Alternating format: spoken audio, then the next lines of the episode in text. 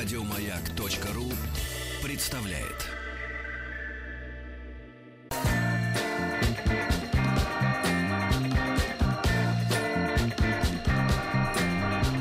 Сергей Стилавин и его друзья на маяке.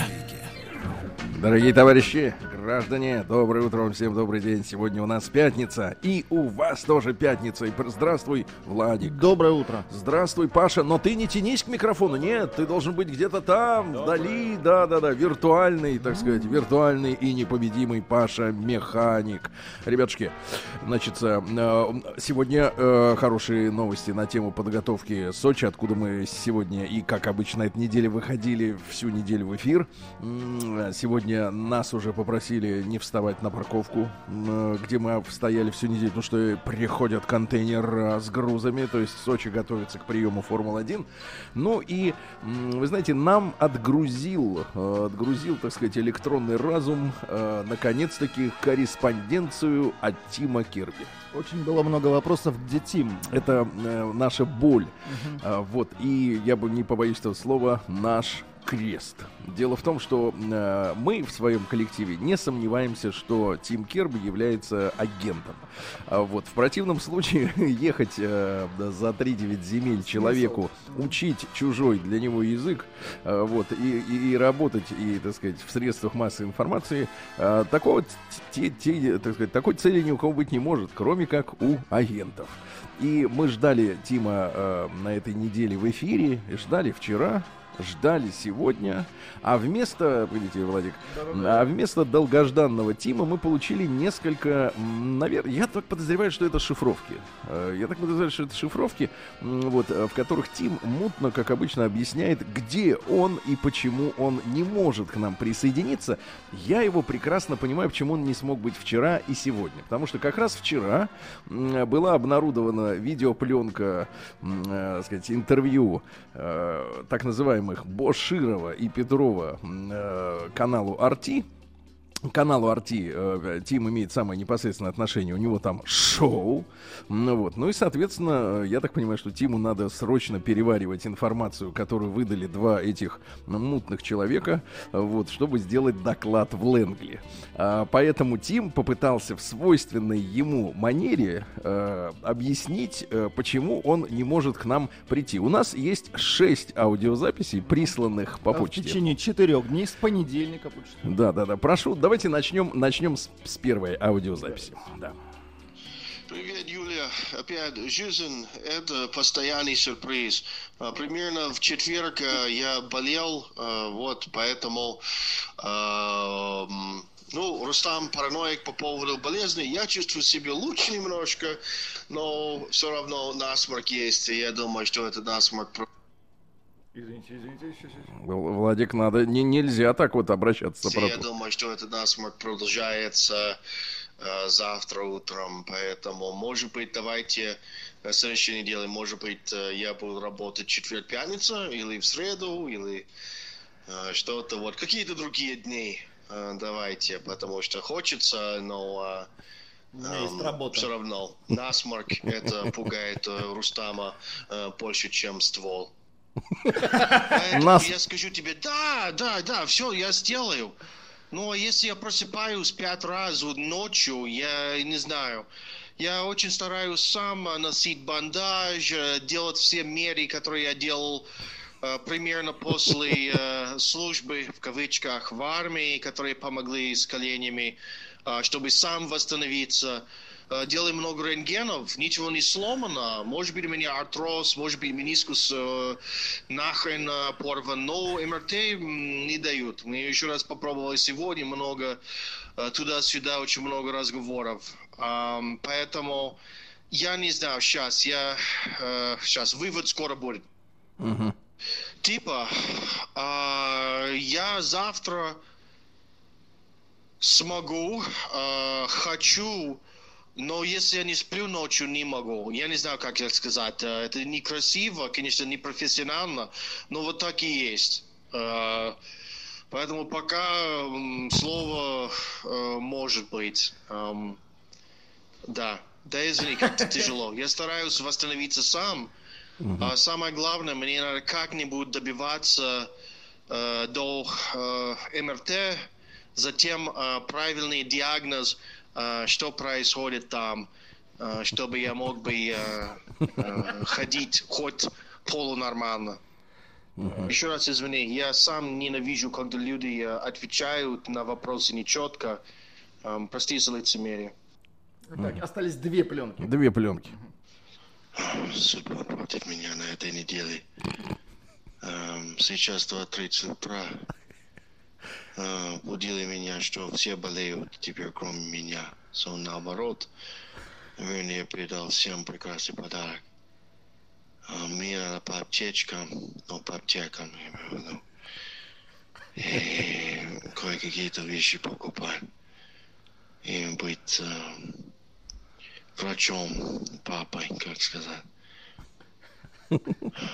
Я на следующей неделе все будет лучше. Ага. И последний. Я, я очень прошу прощения. Э, Это мне, э, мне это тоже тяжело. Мне кажется, он Да. просил проси- прощения за новичок. Да, да, вот такие, такие записи у нас. э, Что они означали в контексте, м, в контексте развивающегося, так сказать, по-прежнему скандала со Скрипалями. Вот, я, как и вы, вчера внимательно посмотрел и на YouTube, и на сайте RT, и потом в эфире у наших коллег на России 24 м, интервью, значит, соответственно, вот этих Бо, Широва и Петро, кстати, до сих пор не могу выучить, кто из них кто. Да и трудно, качок Боширов или, или вот э, мелкий э, Баширов. Вот, а помню, что они слезно просили их больше не беспокоить. Знаете, как будто, как будто человеку по телефону позвонили, вот, 10 тысяч раз, э, это библиотека, а он говорит, прошу вас больше не беспокоить. Вот, но, э, вы знаете, у меня ос- ос- осталось впечатление, что ребята мутные, вот, не хотят сознаваться, чем работают на По- пока непонятно, но четко на вопрос, являетесь ли вы офицерами ГРУ, ответили нет. Вот за эту честность, вот э, э, хочу сказать им большое спасибо. А теперь омбудсмен. Вот, омбудсмен.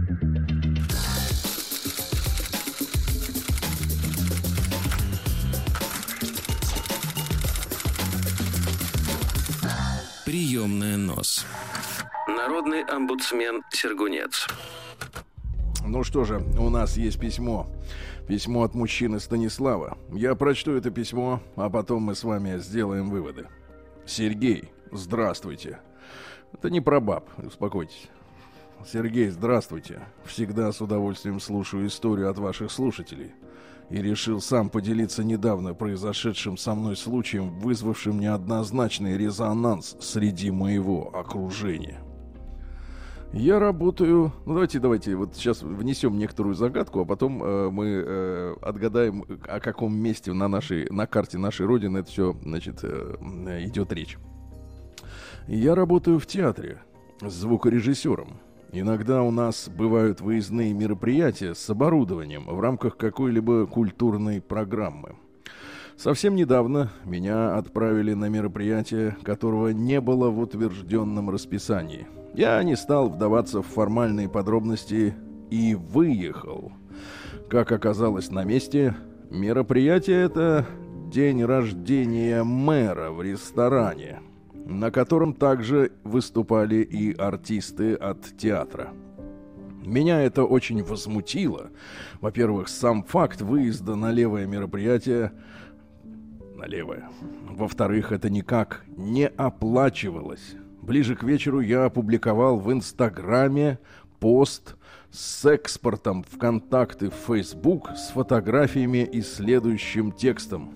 Оказывается, театральный режиссер, звукорежиссер, должен ездить от театра работать на пьянку мэра в ресторан бесплатно, как и артисты, в первый и последний раз. Утром следующего дня в половине седьмого достаточно рано для звукорежиссера в театре, если учесть, что спектакли там начинаются минимум в семь вечера. Утром следующего дня в половине седьмого мне начали звонить прихвостни директора театра с просьбой срочно удалить пост, на что получали отказ. Еще чуть позже мне позвонили из отдела кадров и попросили явиться к назначенному времени. При встрече мне стали объяснять, что от разных коллективов и исполнителей на меня давно уже поступают жалобы, и что эти жалобы будут оформлены как дисциплинарные взыскания. Жалоб этих я ни разу ни от кого не слышал до того. Со всеми в театре у меня хорошие отношения. Коллеги мою позицию разделяют. Тут сразу и понятно, что руководство решило найти причины меня уволить. Я решил пойти кратчайшим и менее обременительным путем. Написал сам заявление на увольнение. Работу эту потерять было не жалко. Ни удовольствия, ни денег, то есть театр не приносит ни удовольствия, ни денег.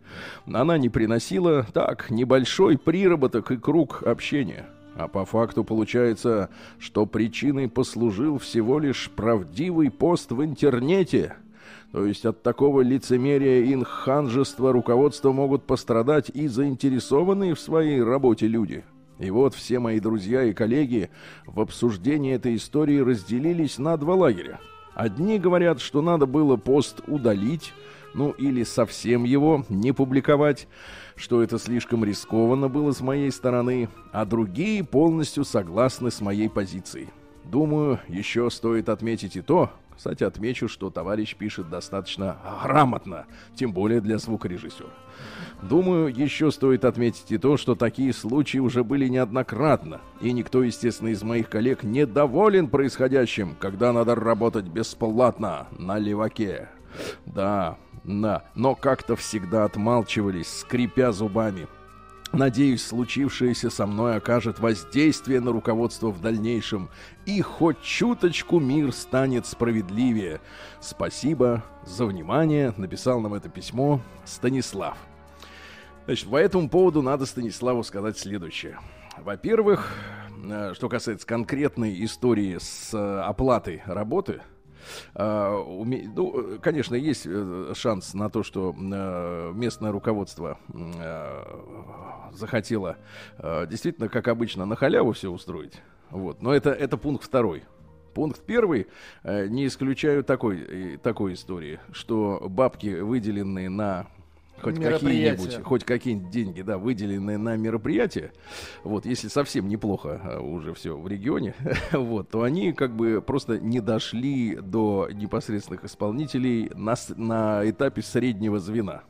То есть, например, человек, который всегда же в таких мероприятиях есть организатор, да, который аккумулирует в себе и денежный, так сказать, поток, ну и, соответственно, распределяет, кто чем будет заниматься.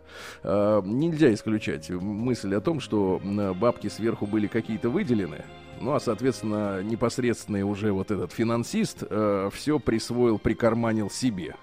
Это первый вариант. Второй вариант, конечно, э, то, что если это театр, да, э, которому непосредственно э, помогает руководство города, вот, ну, финансирует его, чтобы кресла не скрипели, половницы, вот, чтобы все было тип-топ, оно, соответственно, является как бы таким виртуальным попечителем этого театра. И получается, как бы имеет моральное право от театра потребовать э, иногда поработать крепостными артистами. Это все, в принципе, ну, достаточно в рамках. Единственное, что э, руководство театра, да, которое э, направляет своих работников на внеурочные, так сказать, вот эти все дела, оно как бы должно с коллективом проводить работу. Э, вот, потому что э, я, я прекрасно знаю, как э, там в, любых там, так сказать, компаниях, да, например, устраиваются какие-то корпоративы или какие-то выездные акции или акции со спонсорами там или еще с прочими делами. И по большому счету никогда вопрос об оплате не идет. Я сам через это много раз проходил, там, если надо, например, э, начальству, там, в разные годы, да, было, э, Сергей подходит и говорит, Сергей, поработайте, пожалуйста, ведущим. Угу. Я как-то даже не ставил вопрос об оплате, потому что я понимаю, что это нужно компании, да. Вот. Единственное, что с людьми надо налаживать работу таким образом, чтобы они понимали свою ответственность. Не просто их нагибать э, жестко, да, из серии говорят, ты дерьмо, пошел работать диджеем или звукорежиссером, потому что там э, что-то происходит. Надо с, лю- с людьми, как говорится, мягче на проблемы смотреть ширше. Это я цитирую источники, да, советские. Вот. Ну и что касается поста, поста непосредственно в социальные сети. Э, Ну, я считаю, что, в принципе, конечно, э, речь идет в посте просто о городе-то не таком большом. Кстати, товарищи, это не Омск. сразу. Нет, это не Омск, да, это не Омск, Омск все-таки город побольше. Вот, речь идет не об Омске. А, Меня вызывает все-таки опасение дальнейшая, дальнейшая судьба автора письма, потому что э, в маленьком городе человек с репутацией, который, например, не может э, работать на официальных мероприятиях, уже как-то чувствует себя будет неловко. Конечно, есть возможность всегда смыться в Москву, но в Москве перспективы следующие. Зарабатываешь и отдаешь за хату. В общем-то, в принципе, схема примерно такая. А То есть получается шиш на шиш. А, Ну и э, еще, что касается выбора, э, публиковать было пост в, в интернете или нет, скажу так. А, Если человек свободный, молодой, без семьи, без детей, в принципе, можно оттопыриваться как угодно. А если на шее все-таки висят, э, так сказать, люди, которых надо кормить, конечно, к подобным э, вещам, которые сжигают мосты, надо отвечать, э, относиться более ответственно. Ну, а людям, которые используют действительно рабский труд бесплатно, э, позор, все. День дяди Бастилии пустую прошел. 80 лет со дня рождения. Ух ты, а ей уж 80. каждый Дорогие товарищи, сегодня у нас 14 сентября. Ну, э, в истории по традиции на этой неделе мы вам отдаем подарки. Ваша задача выявить ложь. А наша задача отдать вам Элари Nano Pods. Э, Беспроводные э, Hi-Fi наушники от Элари. Отличный звук, надежно сидят в ушах. Удобный магнитный зарядный кейс. Эффективная шумоизоляция. Закажите на сайте ellari.net э, и получите, кстати, еще подарок на 1000 рублей. Беспроводные Hi-Fi наушники с микрофоном и магнитным зарядным кейсом. Итак, э, праздники. Сегодня, во-первых, церковное новолетие. То есть, вы помните, да, когда пришел царь Петр I, потом съездил, понимаешь, за границу, вернулся оттуда уже другой человек. Вот, он решил нам Новый год устроить э, 1 января. Вот. А церковники с ним не согласились. Они говорят, мы праздновали 1 сентября, ну, по старому стилю. Так и будем. И поэтому сегодня, условно говоря, в церковном понимании начало Нового года. То есть сегодня вот у нас, ну как, виртуальное 1 января. Так что с Новым годом, дорогие Спасибо. И вас. друзья. Да. Ну и сегодня русский народный праздник Семин день. В старину этот день называли началом бабьего лета. То есть вот бабоньки, они, э, значит, э, консервы закатали, э, значит, все обмолотили и начинают, значит, отдыхать, куражиться. Вот. С бабьим летом начинались и бабьи работы, то есть они куражились не все, так сказать, 24 часа в сутки. С раннего утра мяли и трепали пеньку. Пеньку, да. Но экспортный товар, кстати говоря, Россия испокон веков э, продавала для канатов тем же англичанам эту пеньку. Так вот, женихи выходили смотреть на невест, как они треплют. Вот, в это время матушки пекли пироги, варили меды, а мед, э, медом варить мед, это не значит переваривать мед, это значит варить медовуху, ребята. Это очень забористая, забористая и опасная штука для неподготовленной публики.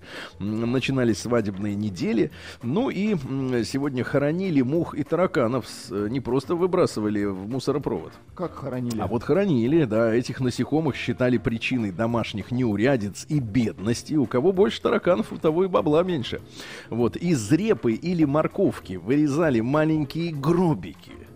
Посмотрите, как это романтично. Из морковки маленький гробик. Вот, клали в них пойманных в избе мух, тараканов, закапывали в землю как можно дальше от дома, иногда в другой области. Вот, ну и, соответственно, если мухи не вернутся, то и богатство не уйдет. Ну и существовало поверье, что в Семин день черт меряет воробьев с май своей меркою, сколько себе взять, а сколько выпустить. Для этого все воробьи слетались к черту. И ни в лесу, ни на улице их было не видно. Так что сегодня проверьте, если хоть одного воробья, э, так сказать, не увидите, значит, неучтеночка вышла. Перейдем к событиям, к людям, товарищи.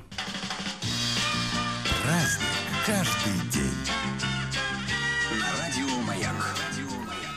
Из интересных персонажей в 1486 году появился на свет немецкий философ неоплатоник. Ну, был такой Платон давно-давно. Вот, а этот неоплатоник Генрих Корнелий Агриппа Неттесхеймский. Вот. Э, Гуманист. Так вот, э, один из э, товарищей из эпохи так называемой Возрождения э, занимался герметизмом. Минуточку. Герметизмом. Значит, это у нас течение религиозно-философское, носившее эзотерический характер и сочетавшее элементы греческой философии, халдейской Владик. Астрологии, персидской магии и египетской алхимии. Ничего себе. В общем, так сказать, фьюжн. В 1492 году с этого дня постановлением Московского собора Новый год стал исчисляться с 1 сентября вместо 1 марта. Вот тоже очень важная история. То есть у нас сначала был Новый год 1 марта, но это было связано с пассивными работами, естественно, это же понятно. То есть это с марта начиналось. Вскапывать там картошечку, тут то все 5 10 ну и так далее. В 1696 году Исаак Ньютон, ожидавший новых открытий, сел под Баобабом и был убит свалившимся ему на голову орехом, без которого обычно достигает у Баобаба 15 килограмм. 15 кило, да. А, не последовало никакого нового открытия. А, В 1760-м Луиджи Керубини родился итальянский композитор, наверное, есть у нас запись тех лет, благословил совсем юного Феликса Мендельсона и предрек ему большое будущее, а также большое будущее всем тем, э, у кого э, есть желание пойти под венец. Ну, чуть-чуть послушаем, товарища Керубини.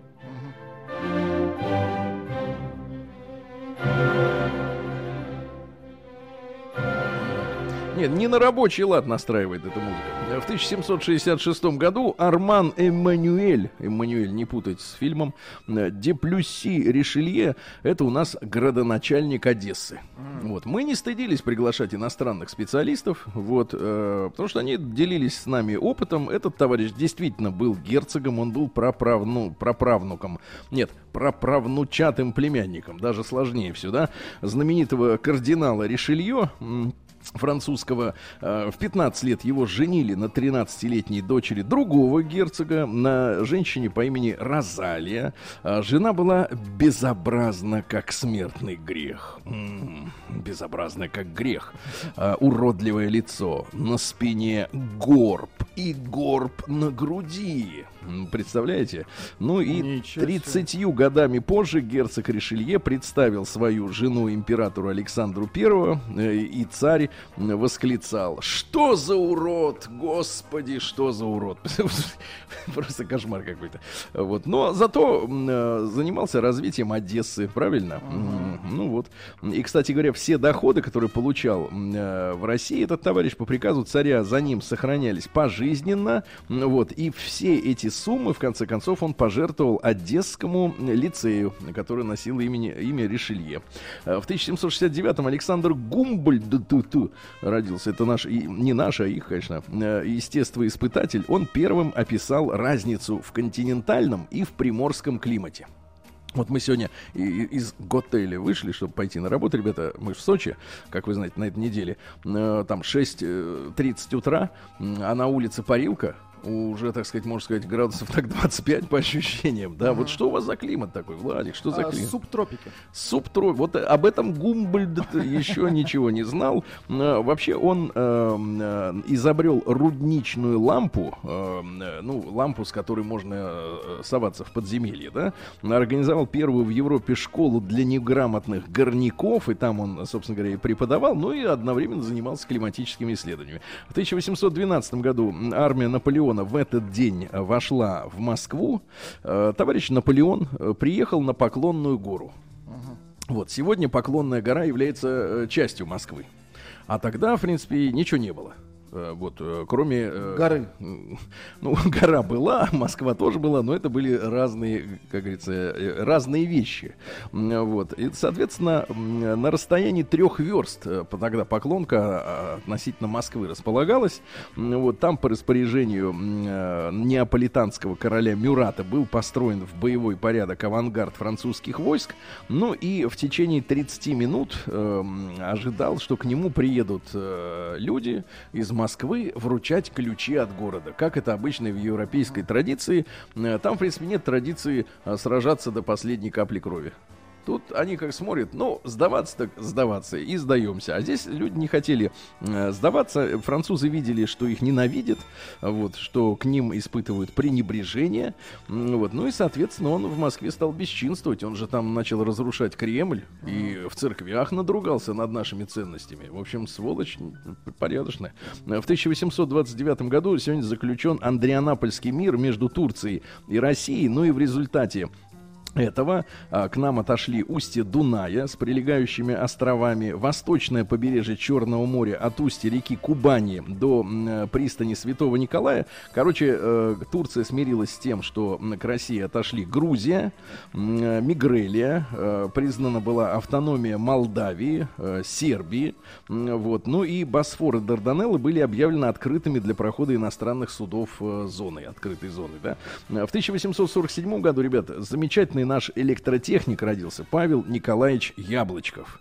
А, Мы вот эти две фамилии, э, Яблочков и Ладыгин, да, должны очень хорошо знать, а, потому что вот все эти Эдисоны, э, понимаешь ли, и прочие э, присосавшиеся... Да, варьё, варьё. да, это все ни о чем.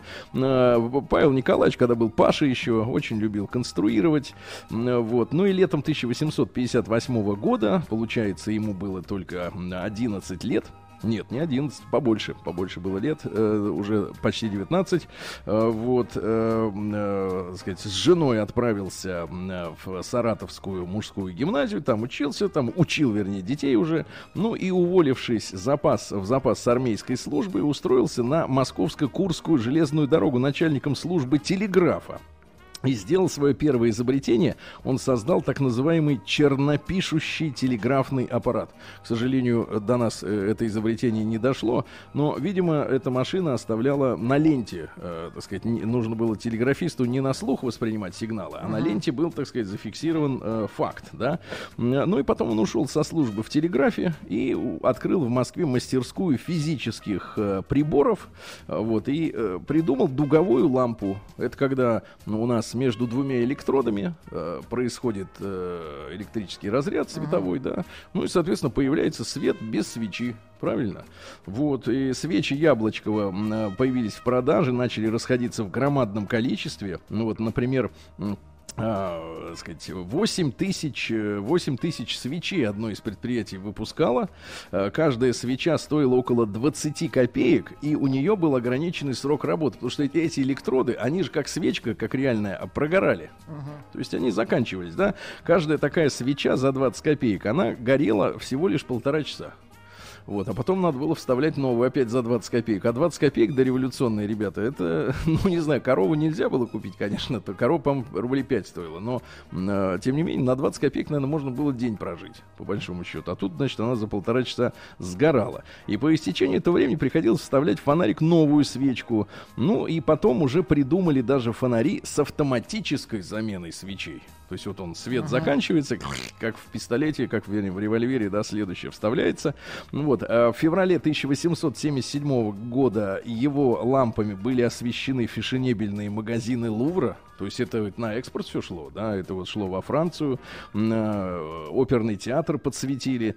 Вот. Ну а потом что произошло? Потом э, в Англию повезли свечи нашего изобретателя Яблочкова. Ну и в России первая проба электрического освещения по системе Яблочкова была проведена э, годом позже. Осветили первым делом казармы Кронштадтского учебного экипажа и площадь у дома, который занимался э, командиром Кронштадтского морского порта, а не всякие там магазины и прочее, прочее. Ну и э, потом решил Яблочков вернуться уже в Россию, основал э, акционерную компанию, но а электрическое освещение в России, к сожалению, широкого распространения как за границей не получило. Э, Вот. Ну, у нас началась очередная русско-турецкая война. Не было денег, таких больших инвестиций, да, для того, чтобы тратить на это дорогостоящее оборудование. Вот. Ну и э, мы, конечно, были консервативны, потому что свечи, они же прекрасны, правильно? Горят свечи, Они хорошо. романтичные. Ну, это романтика. Сейчас женщины, вот знаешь, как они любят обложиться, лягут в ванну. Обложиться. Да, об- и свечами вокруг вот об- обложатся и лежат в ванне. Целебными. И думает, вот сейчас придет любимый. Вот, а потом спать. В 1866 году Жорж Андерсон придумал ленту для пишущей машинки.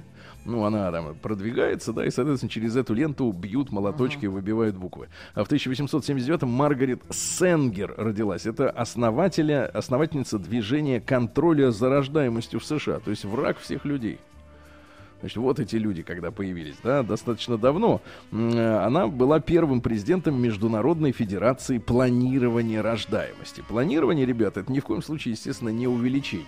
Планирование это когда, извините, сколько я историй слышал уже даже из нашего современного времени, когда женщин уговаривают не рожать. Это целенаправленная работа. И с этим надо, честно говоря, что-то делать на государственном уровне. Потому что вот очень сильно пустили в корни, корни эти враги человеческого рода в наши структуры. Значит, ну и еще пару сообщений. Значит, в 1896 году по инициативе Петра Францевича Лесговта знаете, да, есть институт Лесговта. В Питере открылись курсы воспитательниц и руководительниц физического воспитания. Но это ныне институт физкультуры имени Лесговта. Передаем э, товарищам студентам, преподавателям большой привет. Вот. Ну и, соответственно, физическое воспитание э, было признано таким же важным, как математика, как азбука, понимаешь? Вот, и так далее. Ну и в 1900 году сегодня родился Андрей Андреевич Власов. Вы помнишь, кто такой Власов-то, Андрей Вы- Андреевич? Вы, вы помним. Вы помните, что это изменник, который собрал Власовскую, Власовцы. да, Власовскую армию, ну и э, вот в январе 43 года стал сотрудничать с немцами. Очень, как говорится, жаль. День взятия Бастилии пустую прошел. 80 лет со дня рождения. Ух ты, а ей уж 80. Разный, каждый Друзья мои, да, в 1902 году, в этот день, э, 14 по нашему стилю уже сентября, родился Николай Ильич Камов, э, конструктор вертолетов, э, то есть вот наши, э, сегодняшняя гордость нашего военного вертолетостроения, да, это черная акула, вы понимаете, да, у нас есть прекрасные вертолеты. Вот ему благодаря все это началось. Э, Приехал он э, в свое время в Томск, поступил в Томский технологический э, институт, ему не было еще и 16 а, лет. М, И интересно, что он учился на механическом факультете и сидел за одной партой с известным в то время русским летчиком, героем, кстати, Франции, отличившимся в битве за Верден, м, Харитоном Славоросовым. И, вероятно, Славоросов как раз и заразил Камова любовью к авиации и авиастроению. М, Сам Харитон э, Славоросов э, страстно увлекался велосипедным спортом, э, поступил в, нем- в механиком в велосипедную мастерскую, из старых деталей, из ненужных собирал велосипеды. Ну и в 25 году он занимался разработкой сложнейшего проекта воздушной линии Москва-Пекин. То есть уже тогда планировалось, что самолеты будут э, летать. Вот, к сожалению, Харитон Никанорович э, оказался в ссылке, э, вот, как бывший. Вот, но его идеи он успел заразить Камова с этим вот идеей вертолета, да, вот этих полетов и посадки без взлетно-посадочной полосы. В 1911 году в Киеве бывший СССР в этот день агент охранки Дмитрий Богров э, вот, через О пишется, э, смертельно ранил э, в театре председателя Совета Министров России Петра Аркадьевича Столыпиным. Столыпина, да. Могила, кстати, Столыпина до сих пор находится в Киеве, рядом как раз с этим самым э, театром. Ну, Вот, все это там, нет, не рядом с театром, с храмом, конечно, рядом, но все это в центре, все это, так сказать, э, в пешей доступности. Такая вот невеселая история. В 1915 году Карл Мюнх э, изобрел инсулит. Это первый звукопоглощающий материал в строительстве. Ну, мы, радищики, должны быть ему Это благодарны. очень хорошо, Очень да. хорошее изобретение. В 16 году родился Луис Карвалан. Это чилийский коммунист, э, который э, после военного переворота Пиночета э, был арестован вместе со многими другими противниками режима. Вот. Причем Пиночет уничтожил, физически уничтожил несколько тысяч мужчин в Чили. Там речь идет, может быть, даже о десятках тысяч человек, которые были объявлены неблагонадежными. Э, Я напомню, что в Чили была введена та самая экономическая модель, которую у нас демократы-либералы пытались устроить в начале 90-х. Вот. А, а в Чили еще все это сопровождалось еще и физическим устранением несогласных с э, таким курсом. Ну и в СССР была целая кампания за освобождение Карвалана. М, Ну и э, в 1976 году появилось предложение обменять его на известного советского диссидента Буковского. А, вот. Ну и это произошло. Буковский поехал туда писать дальше, а здесь, соответственно, вот э, Карвалан. А В семнадцатом году после провала Корниловского мятежа, когда генералы Корнилов и Деникин и другие были арестованы, а командовавший конным корпусом генерал Крымов покончил с собой, вот как честный человек э, в поисках выхода из правительственного кризиса власть была передана Совету Пяти, или так называемой директории, в которой главным был Керенский. Ну, то есть вот э, Бардачелло у нас набирал обороты, но скоро ему конец, потому что 25 октября власть уже возьмут э, люди посерьезнее. В 27 году Исидори Дункан, э, к сожалению, шарфом э, прищемила шею, она умерла, вы помните, да, она ехала в автомобиле, у нее был длинный тонкий шарф, обмотанный вокруг шеи, и намотался он на колесо. Вот и так не стало великой э, балерины. Э, Игорь Леонидович Кириллов в 1932 году родился. Наш замечательный диктор, э, мужчина элегантный, вот, диктор программы «Время» советское, в советский период. Его с днем рождения поздравляем, Игоря Леонидовича. Голос замечательный, манеры образцовые. В 1936 году Александр Семенович Кушнер, поэт. Вот давайте я вам прочту несколько строк. Вот, вот женщина, пробор и платье вырез милый. Нам кажется, что с ней при жизни мы в раю, но с помощью ее невидимые силы замысливают боль, лелея смерть твою. Женщина-убийца. Об этом речь идет. Да-да-да. Вот, что у нас еще интересного. Сегодня первый э, вертолет Сикорского поднялся в воздух в 1939 году. Мортен Харкет родился в 59-м. Солист, вокалист норвежской группы Ага. Вот, есть и такой мужчина прекрасный. Да. Ну, достаточно симпатичный, наверное, мужчина-то. Хотя я не знаю, вам виднее, Ну, Владик. не нам решать. Да, да, да. А Сегодня у нас в 65-м году родился э, Дмитрий Анатольевич Медведев. Сегодня родился. Да вы что? Да, сегодня вот день рождения. Кстати говоря, на улице Бела Куна э, в Ленинграде спальный район обычный, ничего такого сверхъестественного. А вот в 69-м году, то есть 10, ну, не 10, там, э, получается, четырьмя годами позже, родился Сергей Дроботенко, работающий в юмористическом жанре. В юмористическом жанре. Э, В 75 году э, католики впервые канонизировали в этот день человека, рожденного в США. До этого все святые католические, они были как бы из старого света. Ну, французы, там, бельгийцы, на худой конец итальянцы.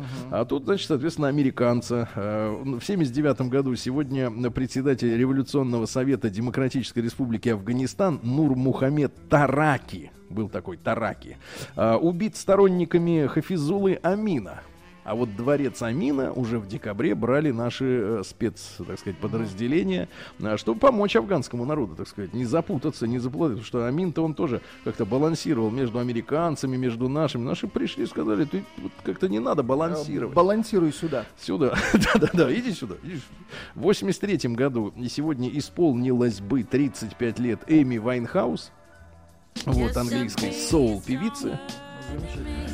Ну, наверное, одна из последних таких вот ярких, действительно, э, звезд. Талантливых, Да, да. да, талантливых. Потому что ярких у них много, которые мясом обклеиваются. А, а вот талантов-то не очень, да. Ее нашли, к сожалению, э, погибшей в своей квартире в Лондоне в 2011 э, году. А, Вот, она перед этим завершила европейское турне. Вот, и что-то как-то вот у этих, к сожалению, действительно одаренных людей, талантливых, с хорошим голосом, а, вот не хватает сил э, как-то держаться в этом мире, да. Э, В одном месте мы наврали, а у нас, Владик, смотрите, для этого человека, который сейчас нас исправит, есть Эллари Нанопоц. Очень много версий. Во-первых, Андерсон не придумывал ленту. У Ришелье не было горбатой жены. Не наврали сегодня, в принципе, есть Да, вариант. да. И Исаак Ньютон, э, выбирайте, э, умер от каменной болезни и скончался во сне. Скончался во сне. Тогда последние цифры 98-99. 98, 99, все, прекрасно, поздравляем.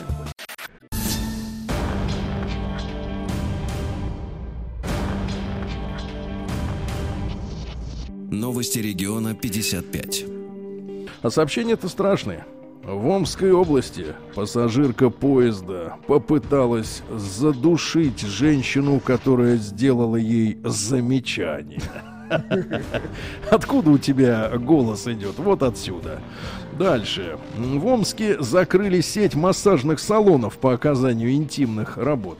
Ну, А, Да, 21 девушка трудилась в возрасте от 18 до 30 лет. Вот. Оказывается, 45-летний мужчина создал группу, в которую входили три женщины, управляющие массажными салонами. Всех повязали. Дальше омские любители хоккея избили журналиста в Балашихе, чтобы не писал чего попадя про хоккей, про омский. Дальше новость звучит совершенно обезору- обезоруживающе. А мечи болеют чем угодно, только не гриппом. Чем угодно, только не гриппом. Ну, еще пару сообщений. В Омске пешеход отпинал ногами машину, мешавшую ему гулять э, по проезжей части. Ну и, наконец, из мира искусства. Омский кузнец продает литую статую терминатора шашлычника. Прекрасные новости из Омска. Ну и теперь новости для общего сведения. Прошу.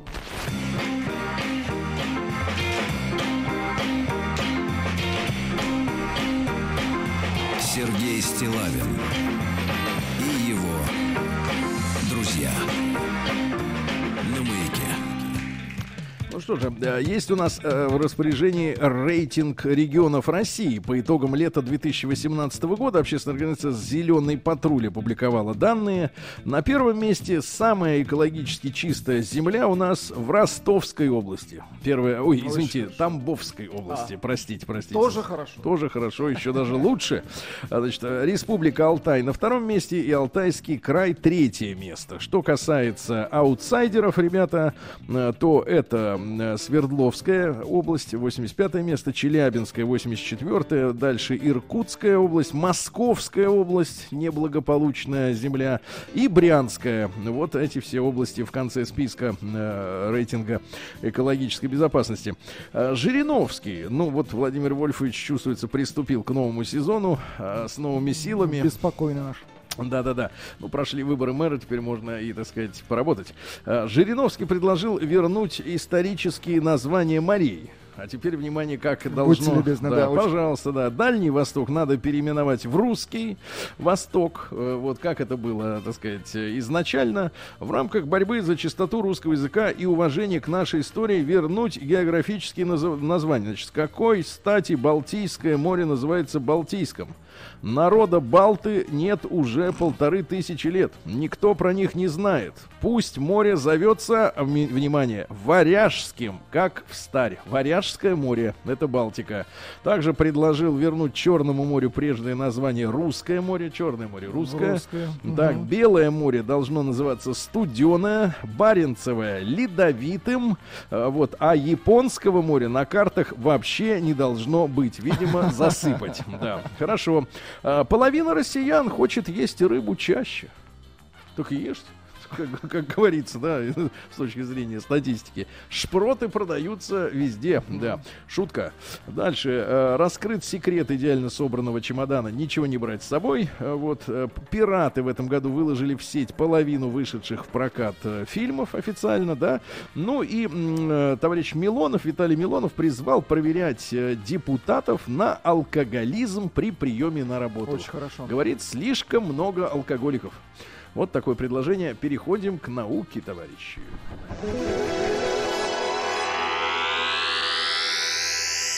Наука и жизнь. Наука и жизнь. Товарищи женщины, это сообщение для вас. Если вам холодно на работе, в этом виновен патриархат. Оказывается, мужчинам комфортнее работать в прохладных помещениях, а женщинам в душных и теплых. Там, где мужиков больше, там холодно, где меньше, там тепло. Дальше. Э, Что у нас интересного? Э, Ученые раскрыли секреты укрепления здорового ночного сна. Формулировка следующая. Завтрак нужно съедать за 30 минут.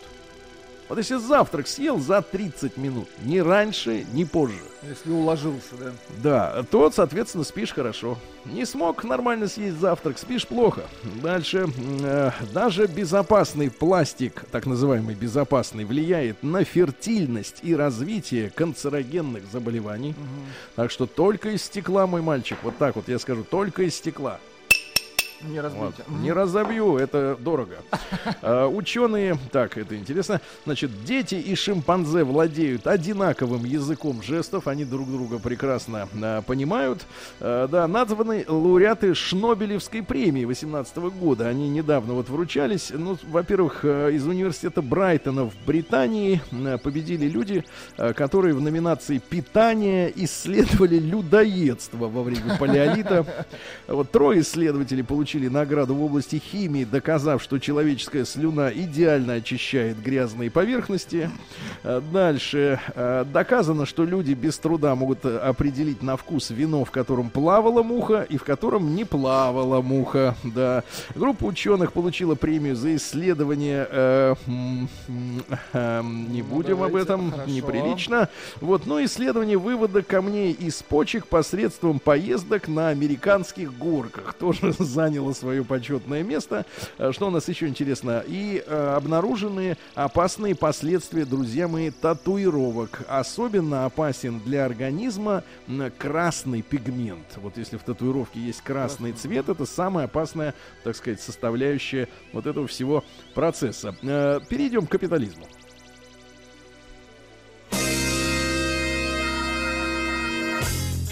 Новости капитализма.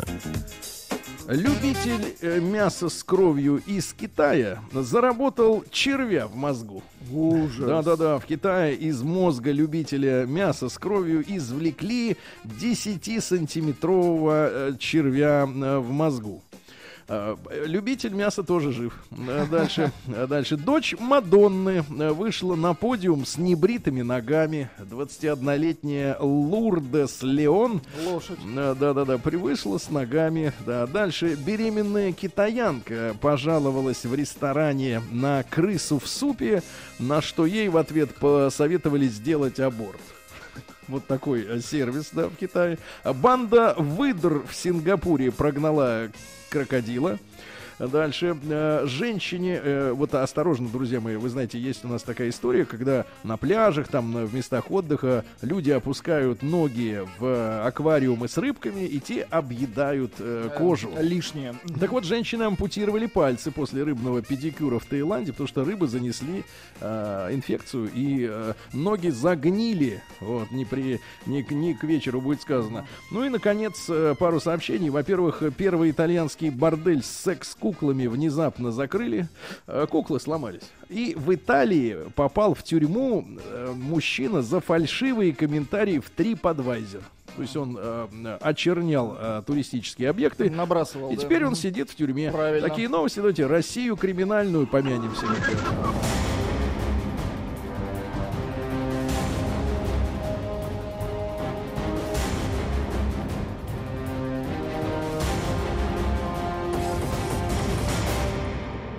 Россия криминальная.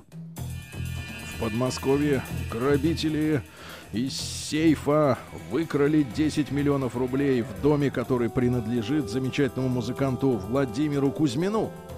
Заставили рабочего, который присматривал за домом, а, допустить их к сейфу, и там фомкой выломали дверь к чертовой бабушке.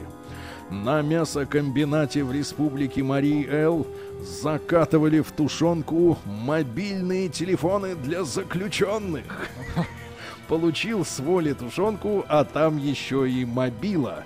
Э, В в Москве произошел опять какой-то неприятный эпизод э, с москвичом. Москвич упал задом на фрукт, а затем, а затем оказался э, в больнице, э, значит, с фруктом внутри себя. Да-да-да, это было яблоко. По словам пострадавшего, такую версию он высказал, он просто хотел расслабиться в ванной с фруктами. Но случайно проскользнулся, и одно из яблок э, впрыгнуло в него, как мы э, и догадались, конечно же. Дальше хладнокровный игрок в Калужской области продолжил делать ставки э, в букмекерской конторе даже во время вооруженного налета на букмекерскую контору. В Екатеринбурге экс-начальника отдела по борьбе с коррупцией отправили в колонию за коррупцию. Ну и, наконец, Ставрополец воровал камеры видеонаблюдения при помощи удочки. Вот такие они, россияне. Совсем скоро у нас тема дня, ребята. Не переключайтесь.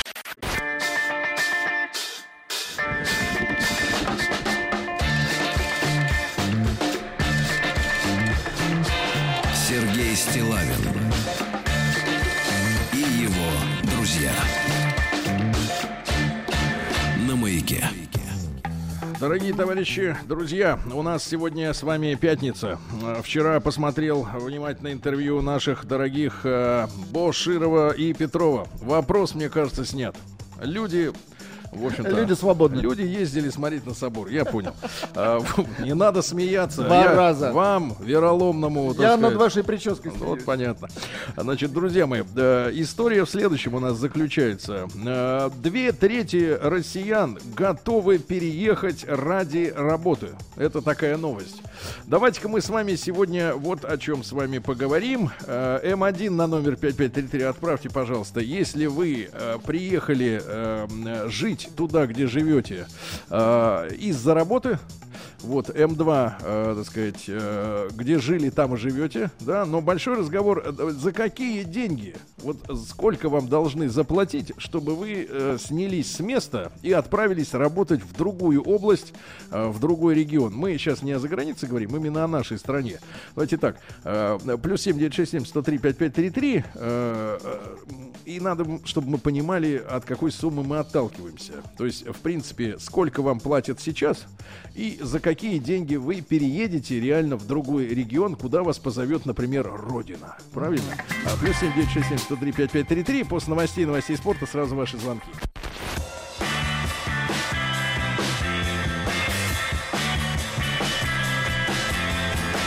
Сергей Стилавин друзья. Дорогие товарищи, итак, наш эфир из Сочи э, продолжается.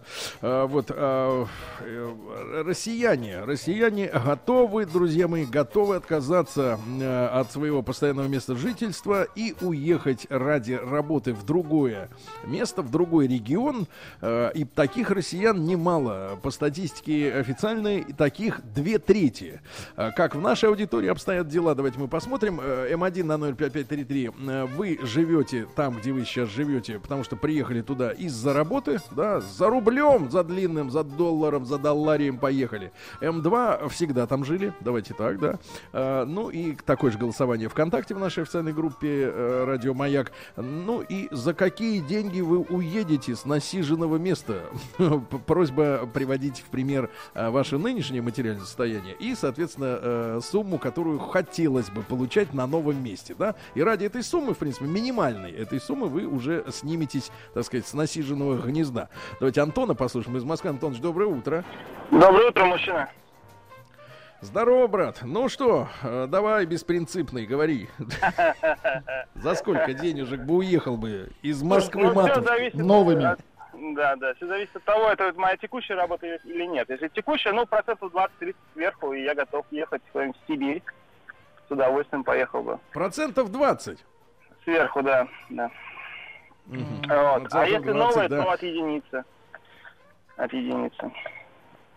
От единицы это 100% Ну, я- или имеется в виду миллион? От миллиона, конечно, конечно, от миллиона. Если новая От компания. миллиона в месяц.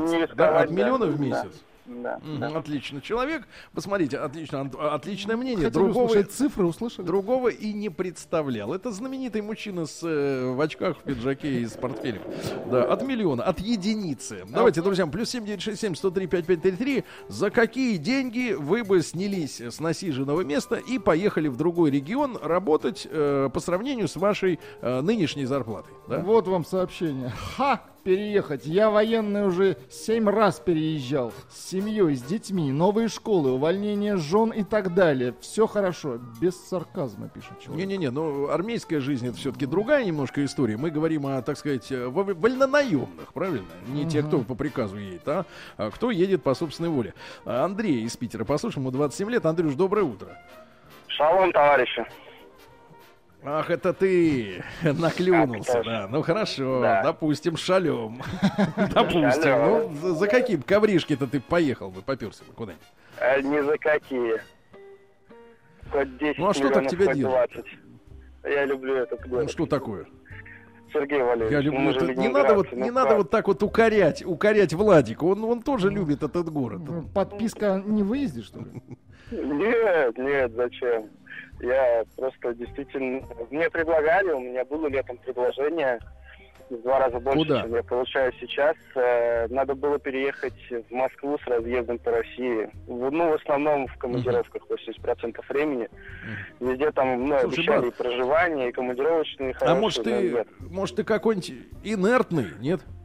Э, Нет, знаете, я спокойно люблю, просто люблю Питер, не знаю. Вот у меня именно такое состояние всегда. Состояние такое. Надо исследовать состояние это отдельно, да, Итак, спасибо. вот что пишут. Да просто хоть какую-нибудь работу найти в Омске.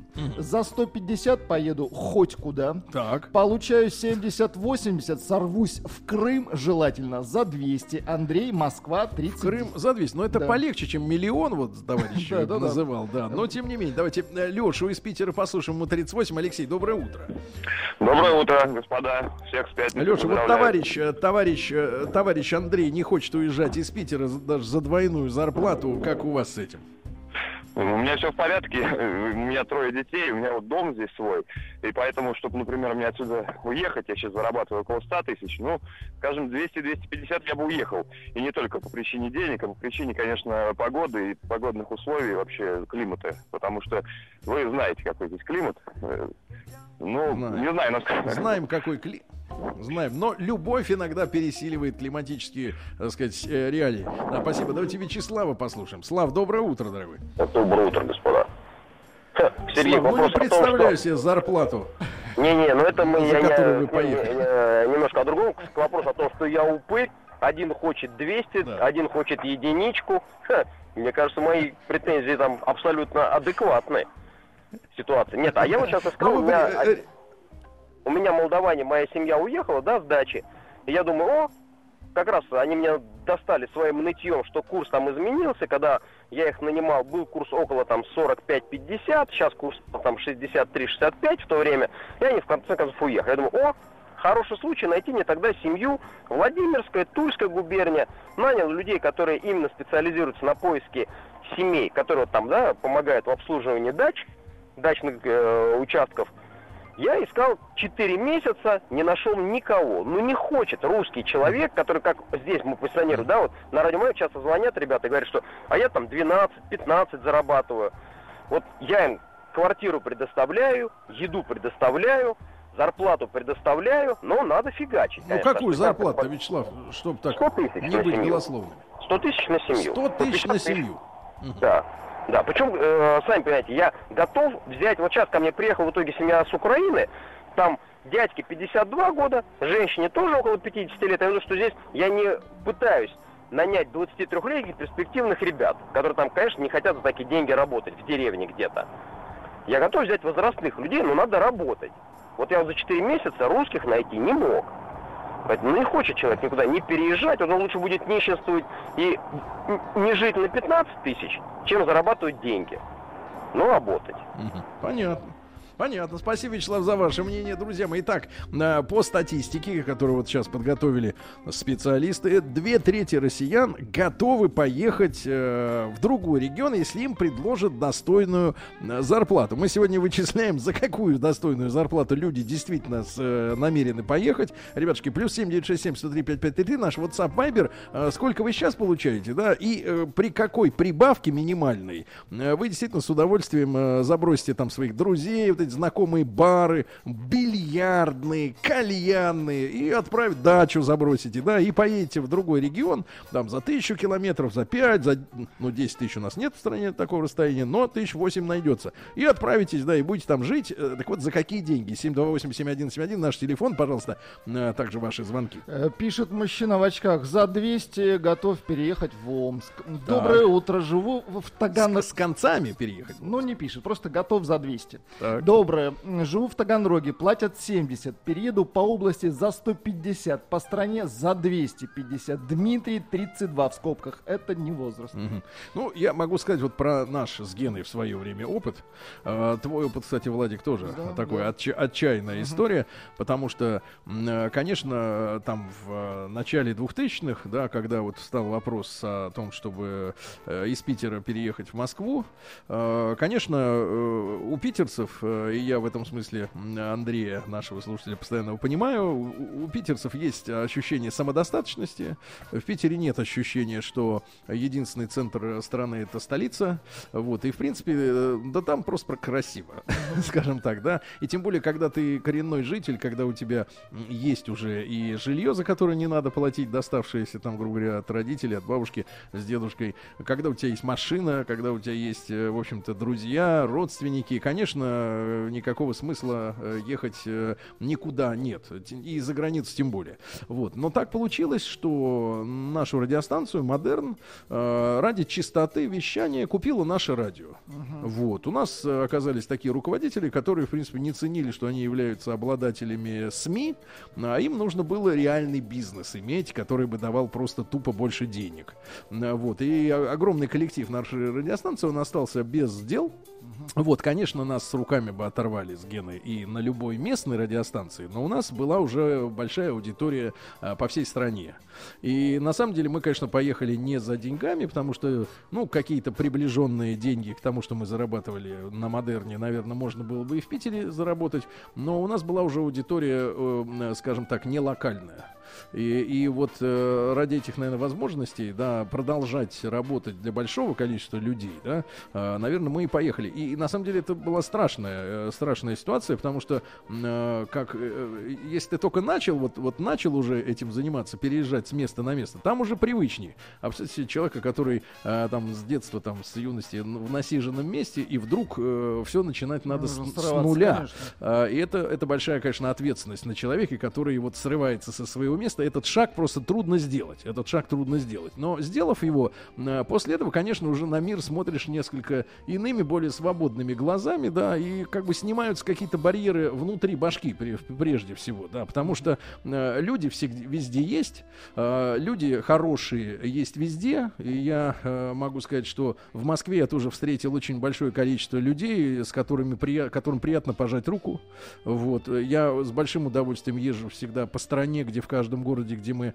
оказываемся сейчас, я вижу улыбки, лица, э, радушие, э, вот, я не хочу сказать, что я такой совершил подвиг, там, э, значит, уехал из Питера ради людей, вот, но, но на самом деле, конечно, локальная психология, да, я, я очень люблю Питер, это моя родина. Вот. Другое дело, что он ко мне относится несколько опосредованно, потому что все питерские тусовщики, они как бы э, никогда не признавали, что Бачинский и Стилавин это питерский дуэт. Они всегда к нам относились, так сказать, немножко со стороны, вот так вот а, осмотрительно. Да? Есть как бы питерская тусовка, в которую входит в том числе Ваня Ургант, например. А мы, а мы как бы вот как бы были всегда немножко в стороне, они нас никогда э, своими не считали. Но я Питер считаю своим городом, как, как и Москву. И, и- и, честно говоря, при моем нынешнем таком географическом кругозоре, когда я м, э, побывал в огромном количестве стран, мне, э, извините за тавтологию, странно м, смотреть с точки зрения вот это мое место, это не мое. Я всю страну воспринимаю как свою. То есть для меня широкий взгляд. Я всю нашу родину люблю, потому что а, как есть, например, разные районы в каком-то городе, так и есть разные города в какой-то стране. Вопрос в том, насколько с какой высоты ты смотришь, э, а, грубо говоря, на свою родную землю, да? Вот история с локальным таким патриотизмом маленьким, она мне чужда, несмотря на то, что я очень люблю свой родной город, да, да, и, и, так сказать, и обожаю его, и, и дышу там, э, так сказать, наслаждаюсь и своими воспоминаниями, и наслаждаюсь красотой, но призываю всех смотреть на все-таки на страну шире, да, вот эти шоры такие узкие, да, я здесь родился, и я здесь помру, вот это вот, это нам мешает, мне кажется, да, и с точки зрения экономики тоже. Давайте Марата из Казани послушаем, ему 41 год. Марат, доброе утро. Доброе утро, Сергей. Да, Да, Марат, щ- ну за сколько поедете-то, например, м, в Белокаменную или на Дальний Восток? В Белокаменную, наверное, не за сколько, потому что был опыт работы и временного проживания в ней. Мне там не очень нравится. В своей жизни я переезжал дважды. Из города Балакова, Саратовская область, в город Казань. Это было в 2008 году. И из Казани в 2014 году в Тюмень. Это сейчас опять в Казани живу. То есть вот Мгм. все Ну, передвижение вот- было для работы. Ну, при нынешней э, ценовой политике сколько бы вы запросили за то, чтобы вас как специалиста пригласили в другой э, регион? А в другой регион, если ну, как бы на ПМЖ, это 150 рублей, тысяч рублей зарплата, ну и обеспечение жильем Мгм. служебным. Ж- Жилье и 150 тысяч, понятно, Да. спасибо В большое. Крым бы переехал за те же деньги, что имею. На север ясен пень, нужна доплата. Тюмень ЗП 100+. Работаю программистом в Кузбассе за 70. Хочу в Краснодар за 100. В Москву меньше, чем за 250 не поеду. Подпись Сашка. Подпись Сашка. Да. Владуля, э, Да. но для тебя-то это было настоящее Я испытание. поехал, нет, ну, естественно, испытание. Я поехал только ради работы, честно. Э, Ради того, что мне, как бы, чем мне было интересно на тот момент, ну, собственно, и на, э, на сегодняшний момент заниматься в жизни, я только ради этого поехал. Потому что Питер я обожаю, это мой просто, ну, вторая альма-матер. Да, Ну, ну вот, э, вот добавим к этому, что ты к моменту отъезда как раз решил свои жилищные Да, вопросы, перестал да-да-да. снимать, и все было вроде уже И просто устаканено. поехал, опять же, на птичьих правах. Но Э, однажды подъехал Геннадий Николаевич и сказал... э, Пришло время. Владуля, надо ехать, да. Ребятушки, я еще раз напомню, что по э, свежей статистике две трети россиян готовы уехать со своего насиженного места в другой регион, но я от себя добавляю, если им за это хорошо заплатят. Вот сегодня мы выясняем, э, какова цена вопроса, потому что у гражданина есть жела- желание, так сказать, чтобы э, новая работа компенсировала, так сказать, стресс от переезда. Плюс 7967 103 5533. За сколько вы, э, за сколько рублевой массы вы отправитесь на работу в другой регион?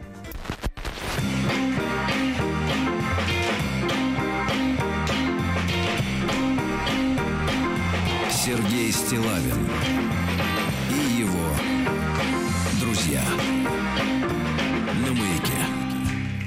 Дорогие друзья, а, сегодня у нас э, в теме дня а, схлестнулись э, два таких э, понятия очень важных для человека. Во-первых, привычка, да, привычка и любовь к тому месту, где он родился, где он вырос, да, где он стал человеком, и необходимость обеспечивать себя, свою жизнь достойно, да, что дает оп- определенный уровень зарплаты. А, Сегодня мы познакомились со статистикой, что, ну вот говорят социологи, что якобы две трети россиян готовы переехать в другой регион, если им там нормально, как говорится, заплатят, да? А, Вот. И, э, конечно, страшно. Конечно, эм, э, непростое испытание, настоящий стресс, да, у человека, а, который э, от всего привычного уезжает в какую-то неизвестность, пусть даже и ментально знакомую, да. Хотя говорят, что в каждом регионе все-таки свой менталитет есть особый, и Пермяков э, называют э, людей с особым складом характера, и Омск, и, и наши южане, кубанцы, несколько иначе смотрят на вещи и питерцы, и москвичи. Но в этом и есть прелесть, ребята. Это, это замечательно, что люди все-таки разные смотрят на... Но мы говорим на одном языке. У нас все-таки, мне кажется, одни с вами ценности. Мы с вами друг друга понимаем, в конце концов. И вот если говорить об экономике, то...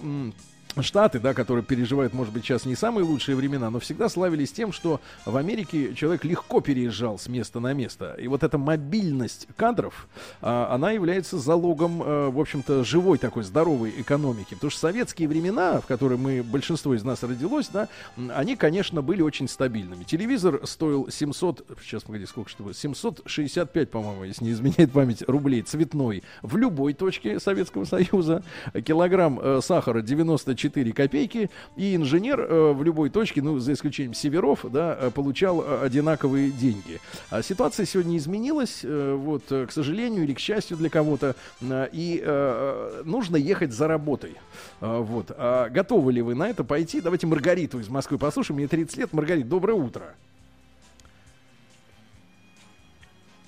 Ну, Маргарита. ну вот, Марга- Доброе утро. Хотелось бы поговорить с Маргаритой. Да, Маргарита, доброе утро. А, Маргарита, Доброе, вам 30 доброе. лет, вы в Москву, мы в Москву приехали или родились здесь? Мы, я приехала в Москву из э, Ростова-на-Дону. Из Ростова-на-Дону. А, Вас потянула зарплата или любимый мужчина? Почему А, вы совершили нет, такой э, вот я, шаг? получается, вышла замуж, вышла, вышла замуж и переехала. И очень долго сопротивлялась, говорила, что это очень-очень-очень-очень плохой город. Вот. Но теперь меня не выгнать отсюда поганой метлой. Я вам так хочу сказать. Поэтому приеду за любые Понятно.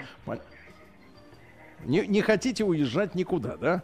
Понятно. Ну, а здесь у женщин, спасибо, спасибо, Маргарита, да, у женщин ситуация все-таки немножко другая. Если есть э, любимый мужчина, да, с которым э, организована эта перевозка, то есть скорее он едет за деньгами, а женщина уже как бы его сопровождает. Давайте Артема из Балашихи послушаем. Ему 36. Артем, доброе утро.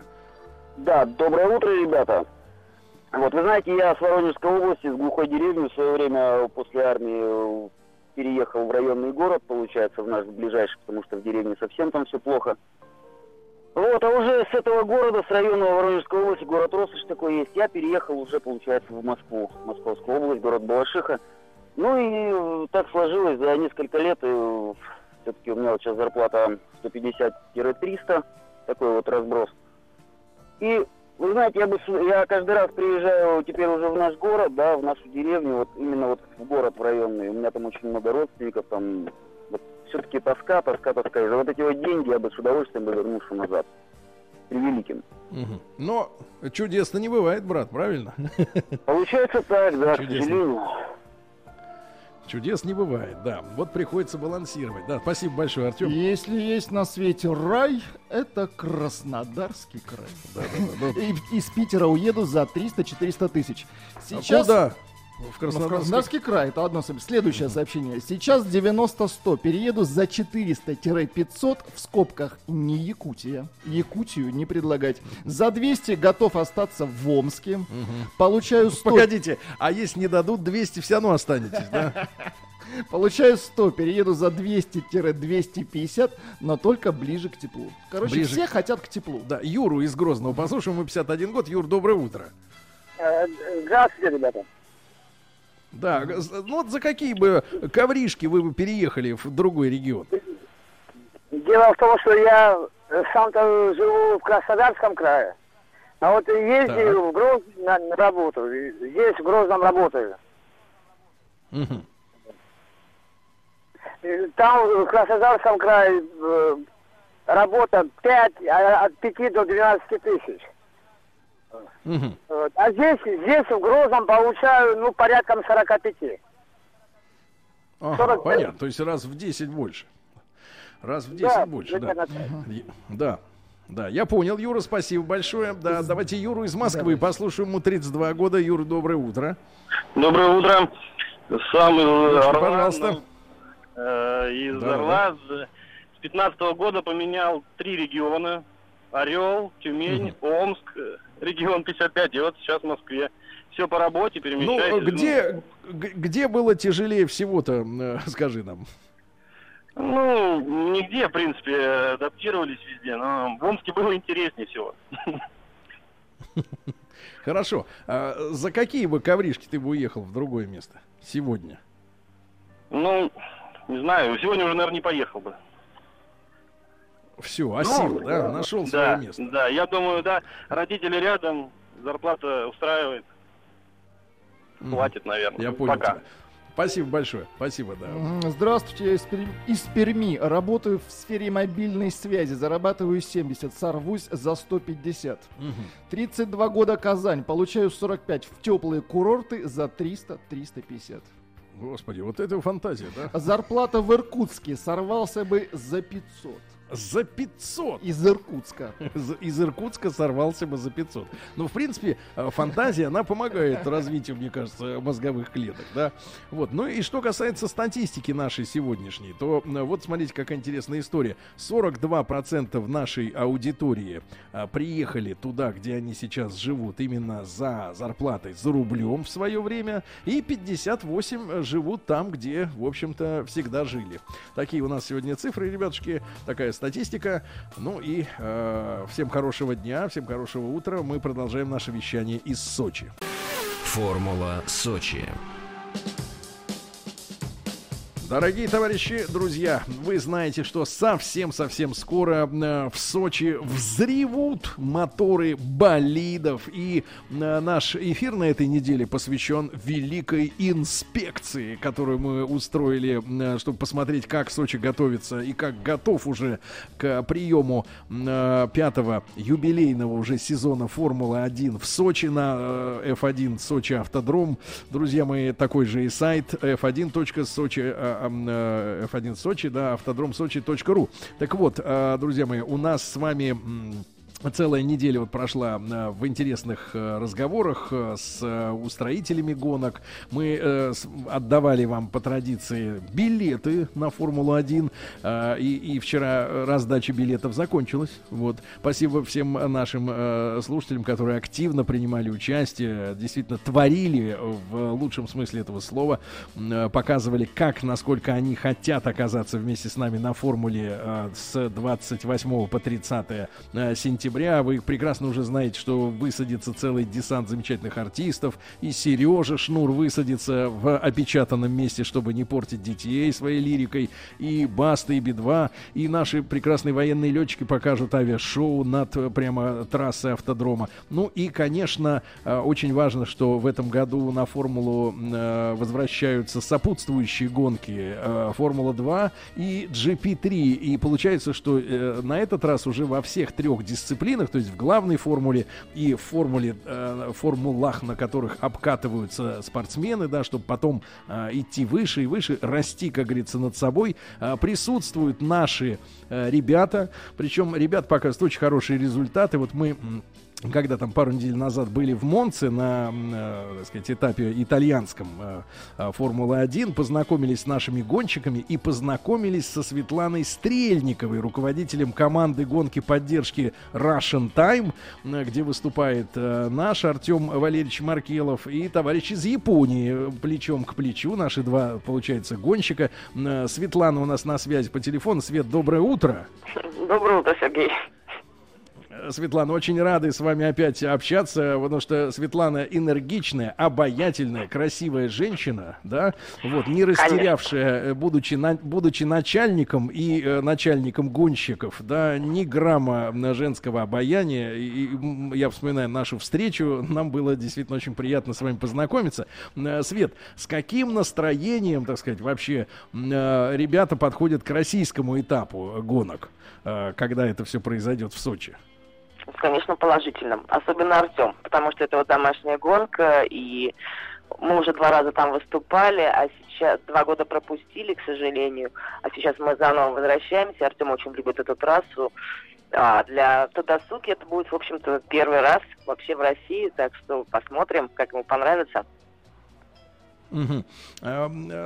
Свет, не могу не спросить, э, вот с точки зрения зрителя, да, э, чем эти гонки интересны для тех, кто, может быть, впервые приедет и на Формулу, и в Сочи на наш российский этап. Вот вы, как человек, который все-таки изнутри все это знает, как вы понимаете зрителя с, с, с этой стороны? Ну, тут, э, во-первых, это самый близкий этап, я так понимаю, для всех российских зрителей. Во-вторых, это настоящий праздник. И, то есть я понимаю, что, конечно, артисты приезжают, но первое, в первую очередь, что приезжает, это приезжают э, настоящие гонки. А, вот, э, страсти гоночные. То есть это всегда прекрасно приехать и приобщиться, тем более прекрасный вечер, э, прекрасная погода стоит э, в это время, еще и выходные, то есть можно совместить и погоняться, и на концерт сходить, и покупаться. Это вообще замечательно для любого человека в России. Mm-hmm. Конечно. Да, вот мы благодаря вам, благодаря тому, что вы выделили время э, в, в Италии, познакомились с Артемом Валерьевичем, да? Вот, и он нам э, так рассказывал, в общем-то, с такой достаточно грустной улыбкой, э, что к сочинскому этапу, а ведь он будет не только пилотом Формулы-2, но и тест-пилотом э, команды Рено, правильно? Он, да, поедет в свободные заезды, первые свободные заезды в пятницу за Рено, да. Да-да-да, за Рено. И, и вот перед ним поставили условие похудеть на 2 килограмма. И я спросил его, как вы будете, Артем Валерьевич, достигать этого важного результата. Он сказал, я буду есть куриную грудку. А, вот, чем очень меня, конечно, расстроил, потому что любой человек, который ел больше двух раз подряд куриную грудку, понимает, что это мучение. Проще ничего не есть вообще. Вот, как Артем ну, Валерьевич вы, худеет? Вы же говорите, собственно говоря, с женским полом. Женский пол, к сожалению, должен тоже все время есть, чтобы держать себя в форме. Поэтому очень даже вкусно, привыкайте. Конечно. Привыкайте. привыкайте. А, Да, Светлана, ну я надеюсь, мы увидимся в Сочи там через, Да, э, уже конечно. получается, э, почти через две недели. Вот, будем ждать этой встречи. Спасибо вам огромное за то, что воспитываете наших э, ребят, да. И вот э, Артем Валерьевич Маркелов, как раз наш э, гонщик, очень обаятельный, э, высокий, хороший молодой человек, который в ЕС грудку вот записал для нас не- небольшое интервью. Давайте его послушаем, как он готовится к, э, к сочинскому этапу Формулы-1, с каким настроением. С боевым настроением подошли к Гран-при Сочи, потому что у нас очень долго не проводились сеньорских э, категориях. Надеемся, что в этом году будет намного больше шоу, чем позапрошлых. Ну, больше давления, потому что много твоих болельщиков, много э, семья приезжает на гонку. Появляется определенное давление, которое тяжело удержать себя внутри, но нужно справиться с этим. Мы надеемся бороться за первую тройку и не меньше. Концентрация а, и большая работа, проделанная до выступления. Тренировки, работа над собой, ну и все в таком духе. Я желаю им э, насладиться той атмосферой, которая будет в Сочи, и увидеть это шоу своими глазами. Поэтому мы очень их ждем на этом этапе и надеемся, что будет очень много русских флагов и русских болельщиков. Ну, спасибо большое Артем э, Валерьевичу. Э, Вы сможете, кстати говоря, друзья мои, я не знаю, сейчас уже это возможно или нет, но на нашем канале большой тест-драйв э, э, и на втором канале одноименном э, есть уже или будет интервью, в том числе и с Артемом Маркеловым, нашим гонщиком, я еще раз напомню, в Формуле 2, то есть человек, который э, сейчас фактически готовит себя да, к тому, чтобы показать свое мастерство боссом Формулы-1 э, как перспективного гонщика, да, и вот на- э, именно в Сочи ему действительно доверят э, звание тест-пилота команды Рено, то есть вот в пятницу он сможет поучаствовать в заездах и показать мегабоссам, что э, этот человек э, не зря, так сказать, пришел в автоспорт. Вообще действительно обаятельный мужчина, элегантный, вот ест грудку, э, действительно в Сочи прилетят его и девушка, вот он о каком давлении это говорил? О женском давлении говорил Артем Валерьевич, да. Мы будем, естественно, из-за него тоже болеть, э, и за нашего Сережу Сироткина в Формуле 1, конечно же, будем тоже болеть, друзья мои, и я вас, э, мы вас всех ждем в Сочи э, на Формуле э, в сентябре, сентябрь уже наступил, значит, с 27 по 30 сентября. Это большой уикенд, ну, а чем еще заняться на Формуле как раз, когда вы приедете, да, гонки же, они ж не круглосуточно идут, это же не Лиман 24, вот, а мы как раз сейчас в этом часе и обсудим, потому что, естественно, э, Сочи у всех ассоциируется с морем, Сочи ассоциируется с горами, и э, у многих, кто здесь побывал, Сочи это, конечно, Sky Парк. Давайте э, об этом сегодня в этом часе и поговорим.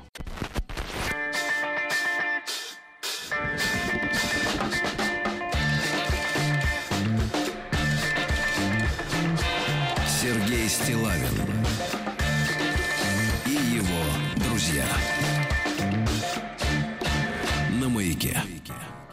Дорогие друзья, ну что же, э, у нас с вами э, действительно э, Сочи, Сочи является большим таким большим курортом, праздником таким круглогодичным, я бы сказал, местом, где отдыхать можно совершенно не только летом. Я, кстати говоря, совершенно не люблю жару и по большому счету приезжая в Сочи, там у нас были по работе поездки и в феврале, и в ноябре, и когда угодно. И этот замечательный край, э, гостеприимный, хлебосольный. э, э, в общем-то, рад приветствовать гостей всегда. Ну а что касается бархатного сезона, сентября, да, конца сентября и октября, это просто самая настоящая климатическая сказка. Я приветствую в нашей студии Артема Леонтьева. Артем, доброе утро.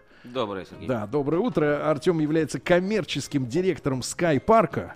Вот. Мы уже неоднократно в эфире встречались э, с э, сотрудниками Sky парка и разговаривали, и были гостями Sky парка там и в шестнадцатом году, и ранее, и все это прекрасно себе представляем.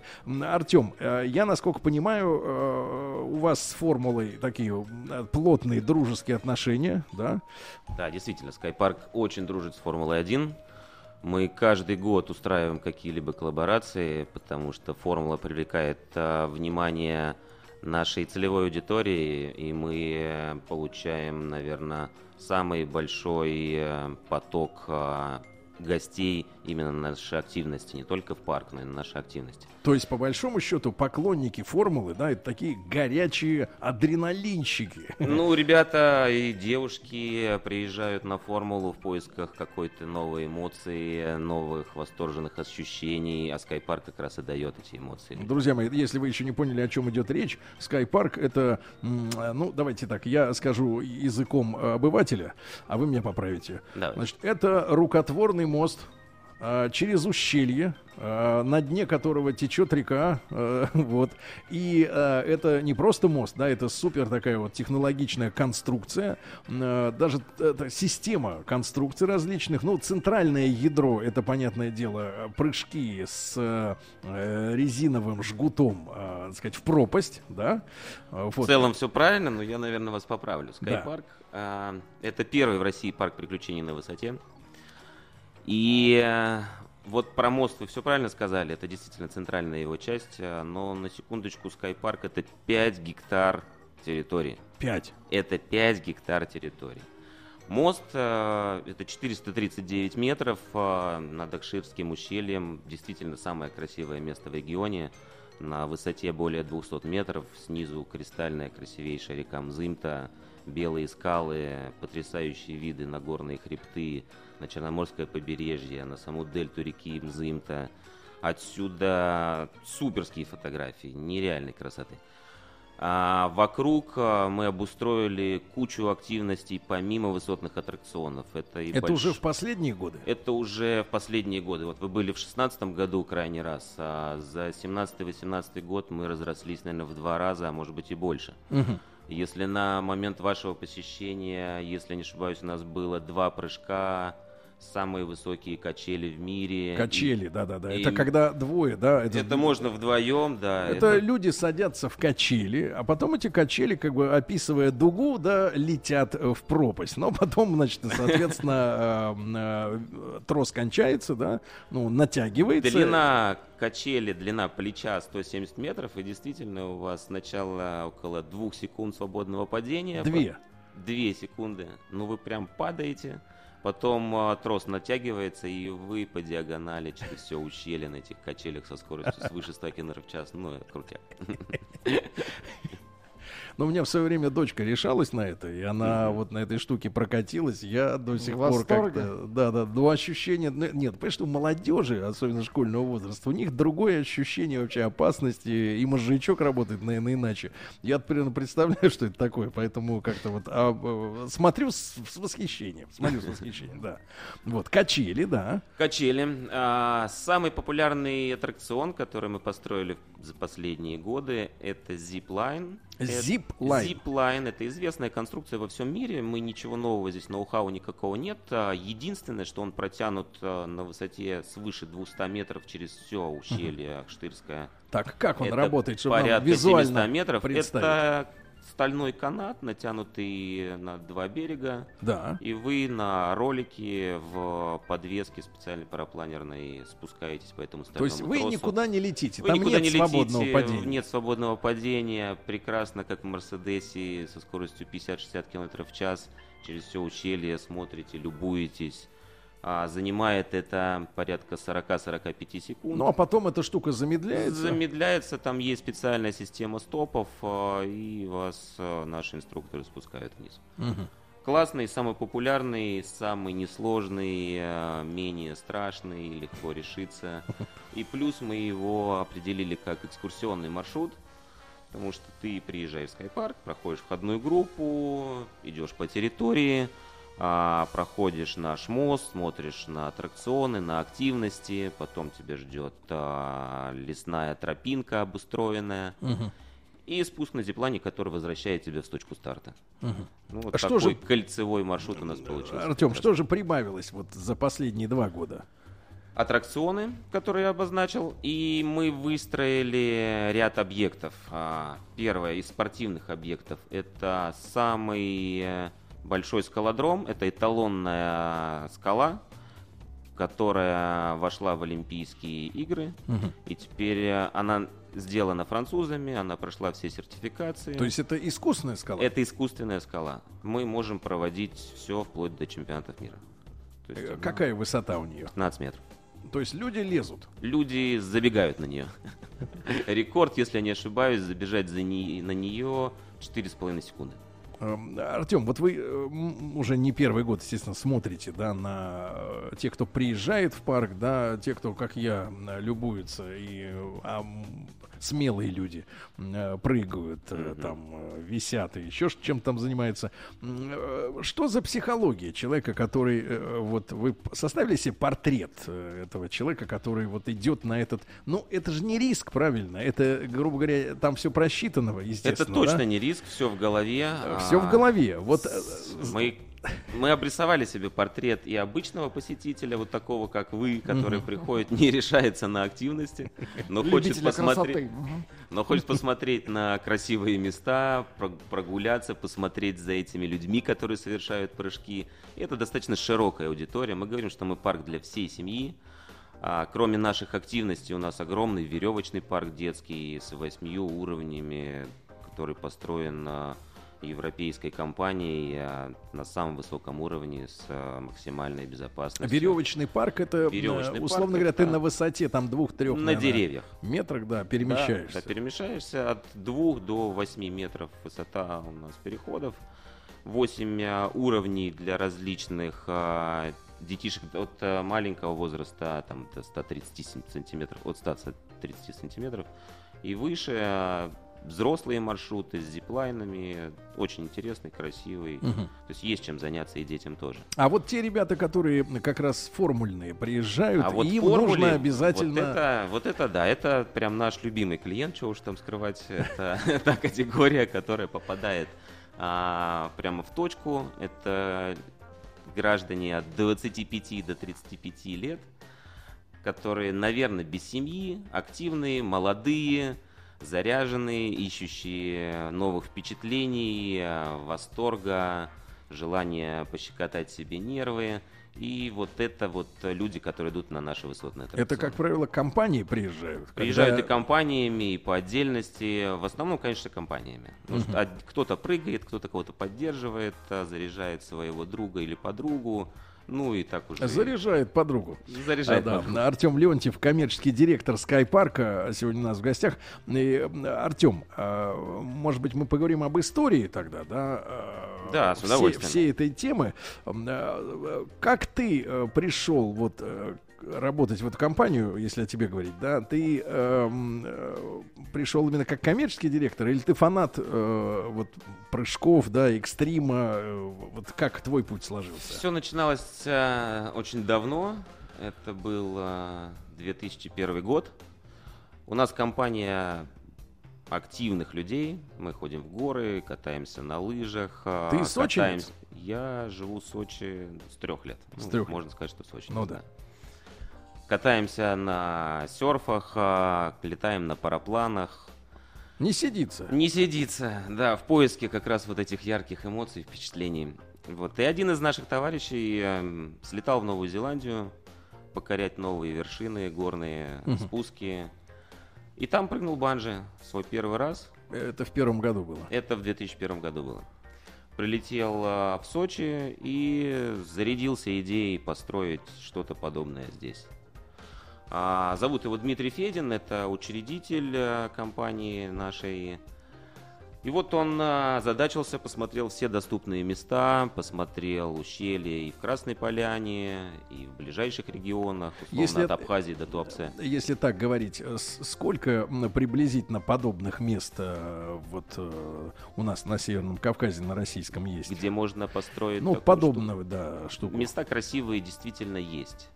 Вопрос А, в том, чтобы это было удобно Найти их а, можно, мы их тоже нашли, и они у нас а, записаны.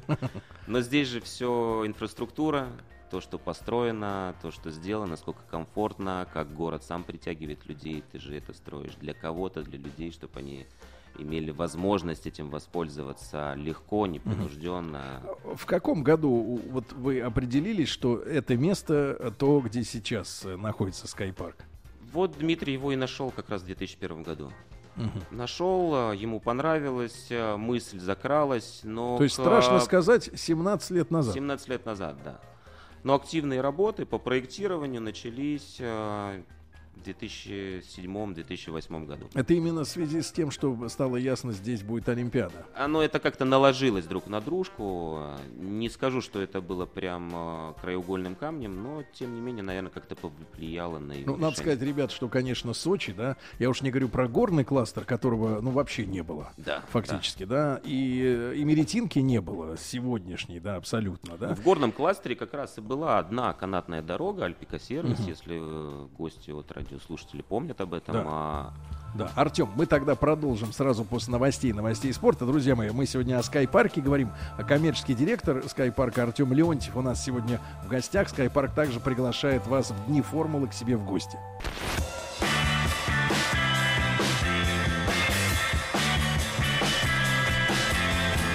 Сергей Стилавин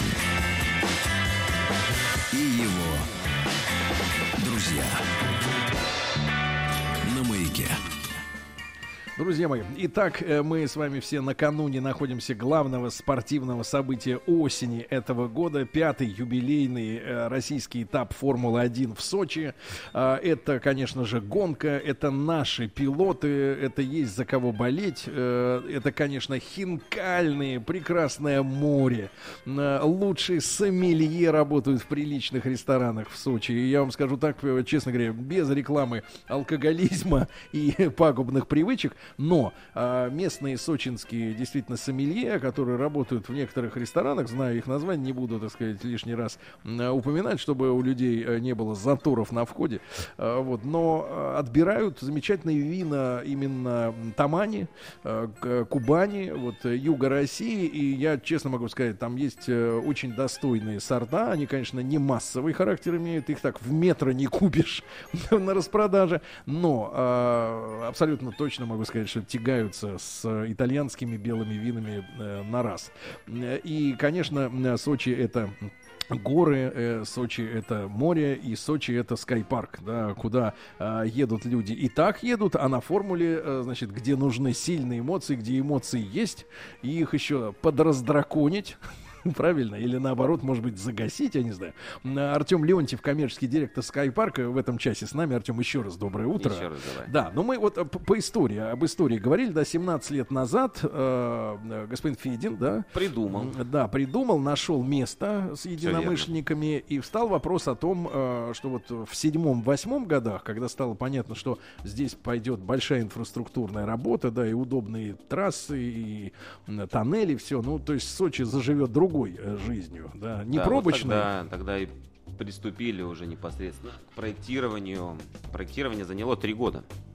А, реально очень долго проектировали. Совместный был а, проект вместе с Новой Зеландией. А в мире За- вообще сколько есть операторов э, подобного вида вот, э, ну, отдыха или спорта? У Эйджи по миру 8 площадок.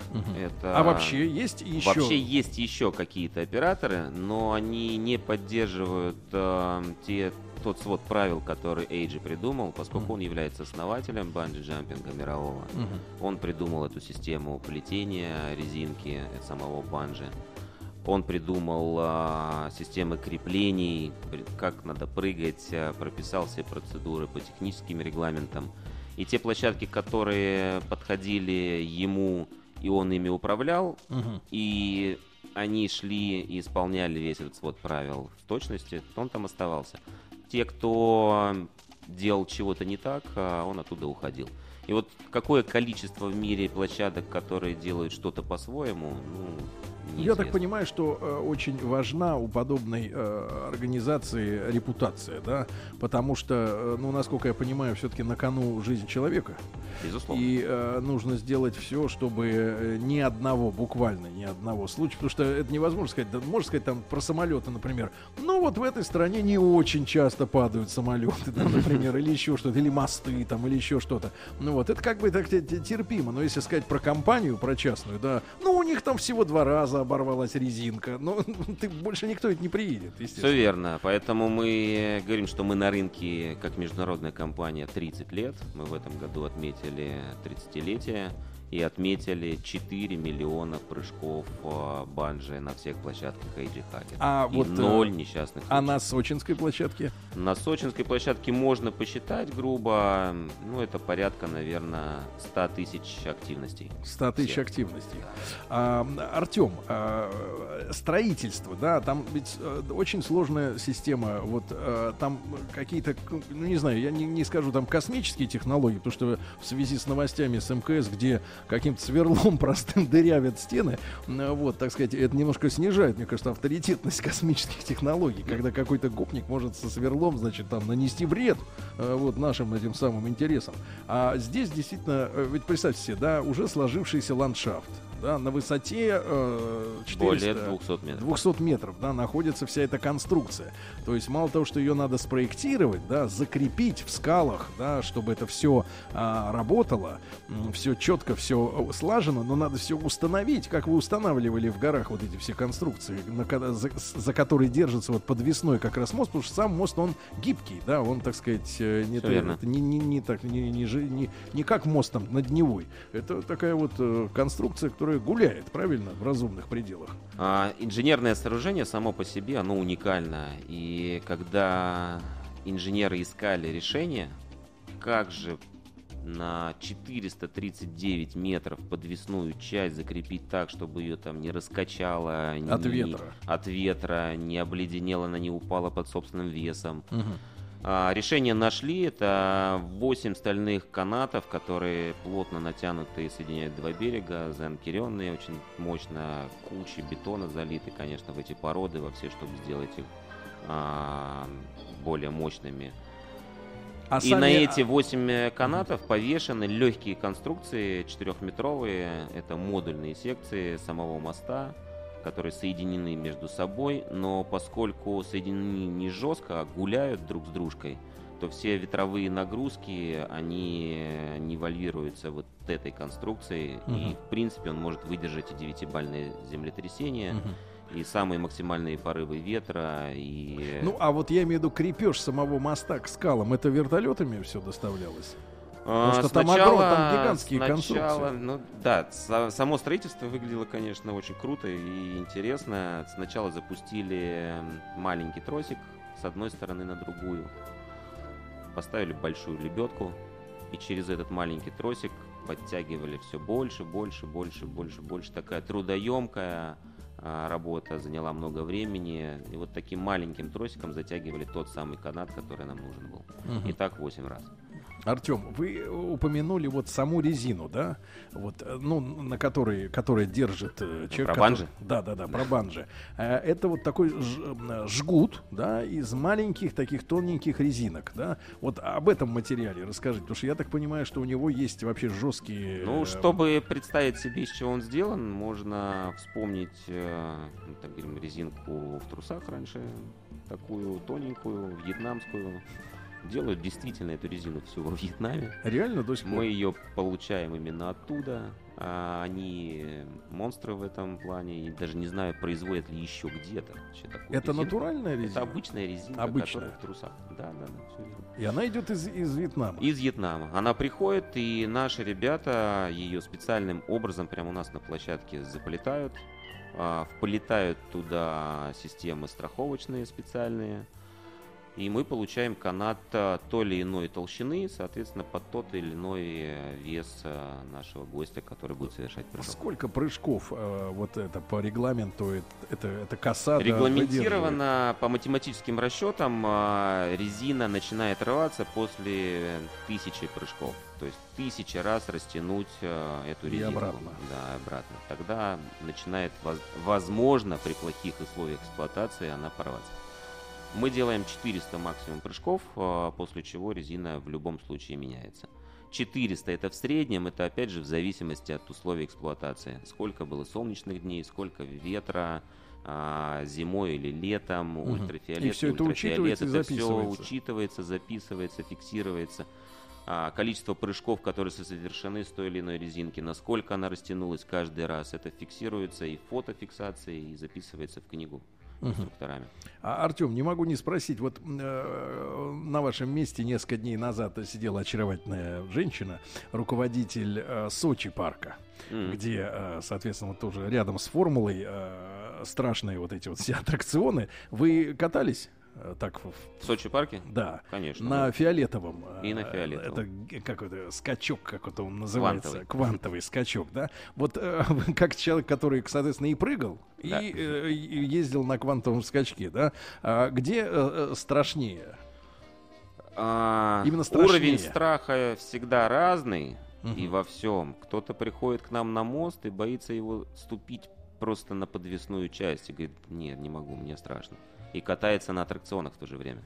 Поэтому, когда действие, которое делаешь ты сам, это шаг на мост, это шаг, Шаг в пропасть, пропасть. чтобы прыгнуть с банжи. А, вот это уровень страха несколько иной, чем тот, когда ты сидишь на аттракционе и кто-то нажимает кнопку. Поэтому тут все по-другому. Понятно, понятно. Вот, но там она рассказывала, значит, наши гости, что э, у них была однажды девочка-рецидивист, э, там лет 15, которая подряд проехала, если не изменяет память, что-то 41 или 42 раза на этой штуке. 41, э, 42. А вы э, э, примерно понимаете, вот э, в вашем случае, да, женщины или мужчины чаще рецидивисты? А, Ну, части мужчины, чаще, безусловно. Хотя, если смотреть на нашу компанию, у нас э, очень крутая команда, сама, которая работает в скайпарке. Это ребята девчонки, которые общаются с нашими гостями, э, объясняют им э, правила, рассказывают, как нужно расслабиться, ведут с ними диалоги перед прыжком. Вообще очень крутые. Так вот, у нас на площадке девчонки прыгают больше. У нас есть несколько представительниц прекрасного пола, работающих банджи-мастерами Мгм. которые прыгали более 500 раз. 500? 500 раз. Ты можешь описать вот эти ощущения уже после, э, вот, ну, например, начался обычный день, потом человек э, ступил в пропасть, да, и вот к вечеру он подходит с какими э, мыслями в голове, какое у него настроение?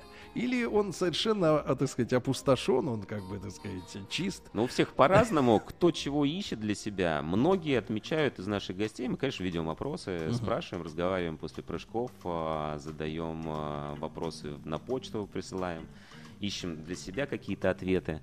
А, Многие говорят, что они обнулились. Обнулились, то есть очистили какое-то свое сознание, какой-то барьер перешагнули, и это вот прям изменило их жизнь. Еще раз, мы, а, наше видение всей компании это поменять жизнь людей, дать им возможность а, сломать какие-то барьеры, переступить через преграды, сделать а, что-то такое, что ранее им казалось абсолютно невозможным. А мы даем им эту возможность. Но они потом с тормозов-то не срываются и в остальном. Потому что здесь переступил, а потом, может, он и там где-то переступит. А тут уже уголовный кодекс. И... Ну, да, куда-то далеко.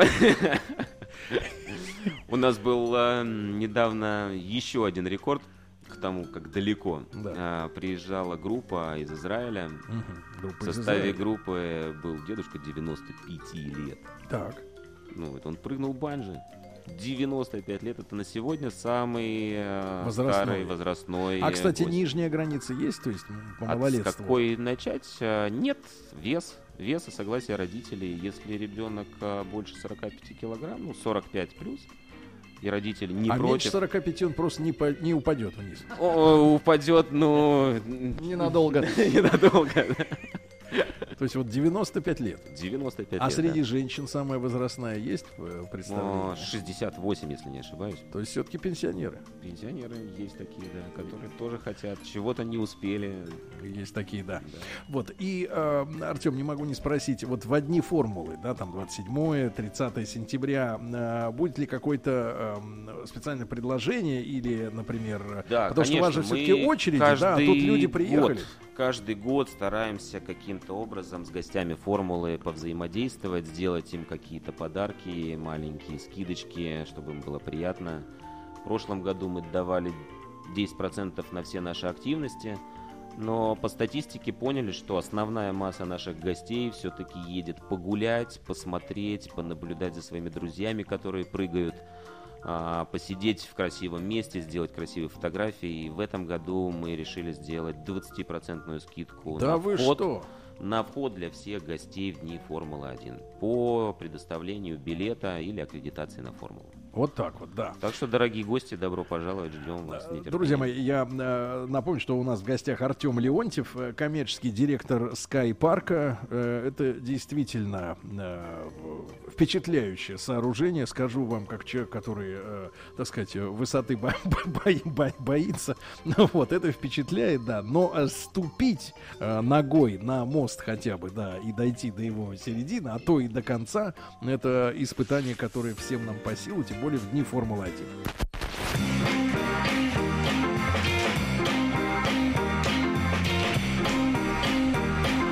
Сергей Стилавин и его друзья Друзья мои, ну что же, э, мы сегодня говорим о Скай-парке. Это место, э, и говорим, э, поверьте, это не в рамках какого-то рекламного бюджета. э, Просто пригласили наших друзей, потому что мы считаем, что это достойная самого пристального внимания вещь, которая создана, она уникальная, она безопасная, это самое главное. Ну и это красиво. Это красиво, этим может Сочи гордиться, вся страна гордится, я скажу. И Артем Леонтьев, коммерческий директор Скайпарка у нас сегодня м, в студии. Конечно, Артем, есть вопросы о ценах, потому что, э, так сказать, э, люди волнуются. Э, Понятно. Люди волнуются, что почем. Ну, понятно, что есть наверняка портал, правильно, сайт, Да, все, есть. все это написано. Но для тех, кому лень э, пальцем поводить по смартфону, э, тем не менее. Давайте э, расскажем. Некоторые, да, пожалуйста.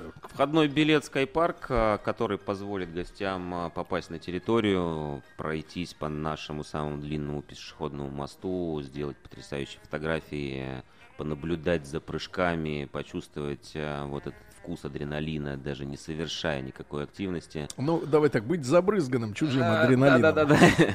Это стоит 1250 рублей для взрослого человека и 600 рублей для ребенка. Что касается активностей, самый, самая доступная активность это для детей веревочный парк от 500 рублей. А для взрослых это зиплайн а, за 2000 рублей. Мгм. Ну, я напомню, друзья мои, что э, все-таки Скайпарк, я как бы не, не в смысле не оправдываюсь за, а, так сказать, э, ценообразование. Я говорю о том, что есть вот, например, какие активности. Например, жила-была какая-нибудь э, пещера доисторическая, а пришли люди, которые вход перегородили и сказали, а теперь вход 500. Ну Вот. А есть, э, Не наш случай. а есть сооружение, которое с нуля построено, задумано, там работает персонал, они обеспечивают действительно безопасность. Все это, ну, я просто так понимаю, да, что это, во, во всяком случае, это огромные инвестиции были в свое время сделаны, и, конечно, а, так сказать, это не может стоить, э, так сказать, бесплатно или копейки. Огромные инвестиции были сделаны не только в сам объект, а мы инвестируем ежедневно в вашу безопасность э, через э, оплату зарплат наших сотрудников, постоянное повышение квалификации, сертификаты, материалы, которые мы используем. Поэтому Ну, в этом, деле, безопасности в этом деле дешевить нельзя. нельзя ни в коем случае. А как э, Сергей правильно сказал, один несчастный случай может повлиять на всю историю G Hackett International, а мы этого позволить не можем. Да. Артем, а что касается вот новинок, да, я так понимаю, что у вас еще ресторация открылась. Мы вот два года назад видели, как там начиналось строительство, прямо на краю обрыва. да? Прямо на краю обрыва мы построили потрясающий красивый ресторанный комплекс а, с панорамными стеклами, а, с потрясающими видами с балкона, с зала ресторана. А, ресторан называется Каури. Ну, то есть такое ощущение, что ты висишь в воздухе, да, вот и ты когда Ты ешь. сидишь, а, да, а земли под тобой не видно, и ты наслаждаешься просто видами на ущелье, на дельту Мзымты. Главное блюдо, с твоей точки зрения, вот э, хит сезона. Хит сезона осеннего, я думаю, что это будет потрясающий том ям, которого я не ел даже в Таиланде. У нас У новый вас шеф повар, а, который проработал в лучшем ресторане Таиланда, привнес нам нотки азиатской кухни Но в это наше остро. черноморское меню. Это острый супчик а, С креветкой. с креветкой. Так что добро пожаловать. Ёлки В зелёные. дни формулы, более того, мы в ресторане будем а, выставлять а, диджея на балкончике, и все гости смогут а, наблюдаться за, наблюдать закаты Мгм. под хорошую музыку, вкусную До скольки вы, еду. кстати, работаете? Скайпарк работает до 19 часов, Ну, а дальше 10 уже до темнота. 19, в 19 уже темнеет, но ресторан продолжает работать до 24 часов, Мгм, поэтому сидеть, И ужинать. как слушать добраться, поскольку наши, э, естественно, э, друзья, которые прилетят в Сочи, чтобы быть на формуле, и все активности там в основном, да, большие, Мгм. культурная программа, все это будет в Эмеретинке, это, грубо говоря, в районе аэропорта, то есть никуда не надо, э, ниоткуда не надо там добираться, но Скайпарк находится на середине пути вот от берега к горам. Да, Давайте еще раз. Так, да. чтобы понимать, где мы расположены для гостей, которые у нас еще не были. Это всего в 15 минутах а, езды от международного аэропорта Сочи. Это в 25 минутах от а, Имеретинской низменности с отелями э, Формула-1, который здесь будет проходить. Это в 30 минутах от Красной Поляны. То есть, да, мы находимся где-то посередине этой Имеретинки до Да, Красной как- Поляны. какой трансфер для А, гостей? у нас есть а, собственный трансфер, который ездит а, по маршруту ЖД, вокзал Адлер, Скайпарк каждые полчаса. И специальный Ну, а трансфер ЖД для вокзал, жителей. а ЖД вокзал, он как раз находится тоже Недалеко. недалеко, от э, автодрома. Но дополнительно у нас есть трансфер из Эмеретинки, который проезжает по точкам а, основным, где живут гости, по отелям, собирает всех и привозит в Скайпарк, потом отправляет обратно. Это два раза в день. Всю информацию о трансферах, забронировать место можно по телефону 8 800 100 ровно 4 207. Вот это уже пошла рекламочка. Так, неприятно, но надо. Друзья мои, ну, мы сегодня э, поговорили, я шучу, конечно. Мы сегодня поговорили о Скайпарке. Э, э, дай бог, так сказать, вам и дальше продолжать работать э, без единой, так сказать, сучка и Спасибо. задоринки. Да. Артем Леонтьев, коммерческий директор. Артем вас приглашает, встретит лично. Вот, не забывайте про супчик с креветкой от нового шефа, да, ребятушки. не ну, вам хороших впечатлений желаем нашим слушателям, да, на- в конце э, сентября э, Формула-1 в Сочи, друзья мои. Ну и Скайпарк тоже ждет вас и особые предложения, 20% скидки на билет входной э, в Скайпарк. Да? Всё верно. Артем, спасибо огромное. Спасибо вам. спасибо огромное. Спасибо.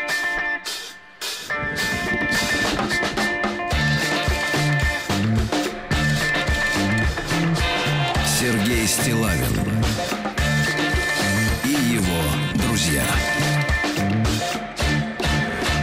Маяке.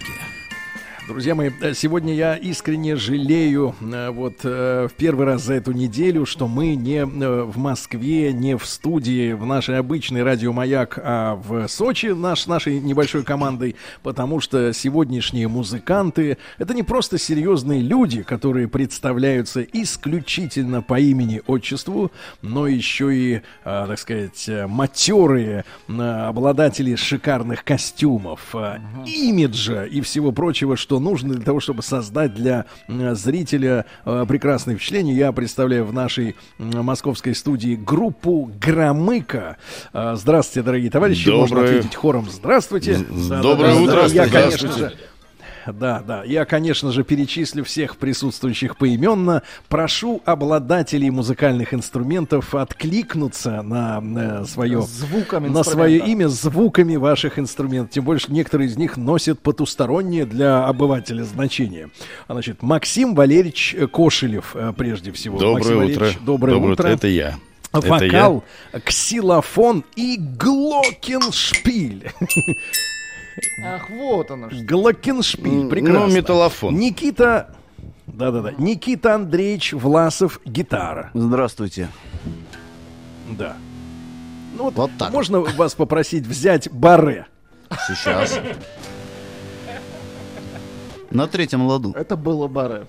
А как вы отличаете? А, а, Павел Сергеевич Фролов, стилофон. Романтика. Андрей Анатольевич э, Петеляев, бас-гитара. Тоже баре. Так, так. И Петр Николаевич Васьковской барабаны. Приятно сообщить, спасибо большое, Петр Николаевич. Да, приятно сообщить, что а, билеты на сегодняшний концерт в рюмочную Зюзина полностью проданы. Да-да-да. там Уже три недели назад, презент- между прочим. Да, так можно отменять концерт. Все билеты, деньги взяты. Вот. Наймите лодку и ждите пристани. Да, да. Презентация сборника лучших песен на бобинах. Это магнитофонные катушки, если кто не помнит советское время. Э, Вот. Но действительно все билеты проданы. О концертах, которые состоятся в будущем, мы с вами, так сказать, узнаем в течение программы. Я напомню, что напря... вернее, не напомню, а скажу, что напрячься должны, чтобы прикупить заранее билеты на Нижний Новгород, Питер, Ярославль, Орехово, Зуево. Вот. Ну, э, товарищи дорогие, и в частности, э, Максим Валерьевич. Добрый. э, Просим вас э, исполнить первый трек, чтобы, может быть, те слушатели, которые не в курсе, что такое группа Громыка, тут же все для себя прояснили. Хорошо, Сергей Валерьевич. Да, как будет называться композиция? А, Первая э, песня будет называться «Пушкин». Прекрасно, прекрасно. Что может быть прекрасно? Итак, группа Громыка исполняет песню «Пушкин».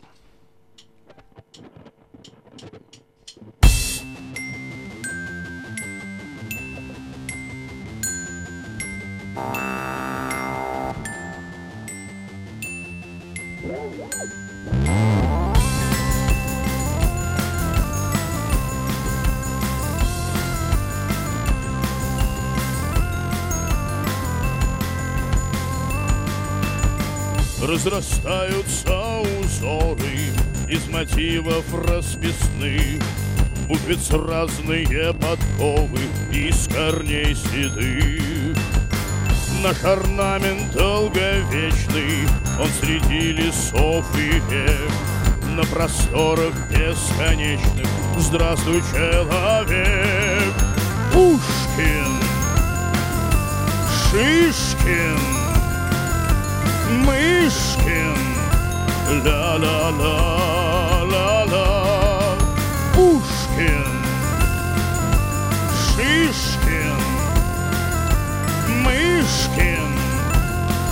ла-ла-ла-ла-ла. Несравненные рельефы сталагмитов удалых И повсюду снега эфы на бровях густых Чудотворная лепнина вдоль лихих дорог встает. И пушистая перина в облаках живет. Пушкин, Шишкин, Мышкин Ла-ла-ла-ла-ла Пушкин, Шишкин. Мышкин, ла-ла-ла-ла-ла. Сколько нам открытых чудных гений просвещения дал. Опыт сын ошибок трудных Ише и забрал. На огромных, на просторах много видных сыновей. На экранах, мониторах и в сердцах людей. Пушкин, Шишкин, Мышкин, да-да-да-да-да. Пушкин,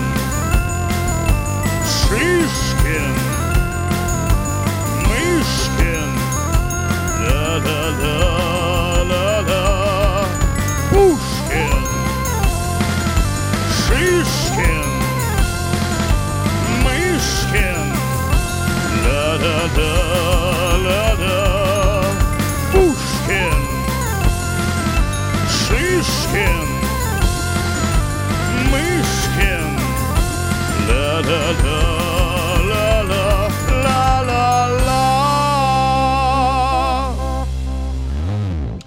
Браво! Брависсимо! Прошу музыкантов также себе похлопать, потому что нам нужны массовые овации. Да. Вот-вот, отличные аплодисменты, дорогие друзья. Сегодня у нас в гостях э, группа Громыка. На конце буква А. Ну, чтобы родственники не волновались. Э, так вот, значит, Максим Валерьевич вокалировал. Максим Валерьевич, не могу вас не спросить вот о чем. э, у меня есть несколько вопросов к вам, их около 13. М, Вопрос номер один. Вы скажите, пожалуйста, вот с точки зрения обычного человека, который вот включает приемник, вдруг он слышит эту песню и задается следующим вопросом. Ты что, издеваешься над нами? И что я должен ответить? Вы издеваетесь над нами? Почему? Мы серьезно. Мы серьезные люди. Серьезно. Хорошо. Нет, люди очень серьезные. Мне прислали фотографию вашего э, костюмированного, так сказать, вот сегодня образа, да? А, возник вопрос, возник вопрос. А, насколько, насколько естественные м, ваши брови у многих участников коллектива, они достаточно хорошо развиты. Вот. А, это тоже часть имиджа, вот эти брови. Конечно, огромные. конечно. Это я э, в свое время подсмотрел э, у женщин, так сказать, в женской моде. У женщин. Ну, которые уже, в общем-то, э, такие широкие брови, э, густые. Э, они модные, я думаю, что лет э, наверное, уже. Из да, высокой вот моды перешли э, в, в низкую моду. Да, тогда, э, раз вы отвечаете настолько честно и хорошо вот на наши вопросы, э, я в ответ сделаю вам приятно. А именно, друзья мои, концерт группы Громыка в Нижнем Новгороде произойдет 15 сентября, то есть сегодня у нас 14, то есть завтра. Завтра в Нижнем Новгороде. Э, 19 тут уже с днем недели посложнее немножко, но э, нужно понять, 19 октября. А, это октября уже будет. Да, это октября. Владик, а вы можете вот попросить вас взять календарь и посмотреть дни недели, да? Ну, 19 октября. один из Это у выходных. нас Питер. Питер клуб Place, то есть э, место, правильно? Вот, Да. 19 октября. Затем у нас, э, затем у нас, э, что это будет за 19 октября-то, Владик? Нет у вас календаря? Пятница Нет, или суббота? запрос сделать в Google. Пятница. Пятница или Пятница, суббота? да. Пятница. Так, я Пятница, все. Мы... 19 это пятница. Пятница. 2 ноября это у нас Яро- Пятница. Ярославль, клуб Папин Гараж. И 3 ноября в Орехово-Зуево в, соответственно, Live Пабе. Итак, Питер, э, Нижний завтра, ну и Питер, Ярославль, Орехово-Зуево это уже на октябрь, ноябрь. Э, Господа, нет, товарищи, конечно, господа тут не подходит совершенно Господа все в определение. Э, тов- да, да, дорогие товарищи, э, прошу вас э, усилить чувство глубокого удовлетворения следующим, э, э, так сказать, музыкальным приветом. Как он будет называться? На следующая э, песня будет называться «Артем». Артем. Вот Пушкин, у вас Артем. Мы, недавно- кстати, стенога- стенографируем ваши треки. Да. У нас Итак, много песня Артем. фамилий и имен. На всех хватит, я понимаю. Да, да, да, да. Пожалуйста. Итак, группа Громыка в эфире.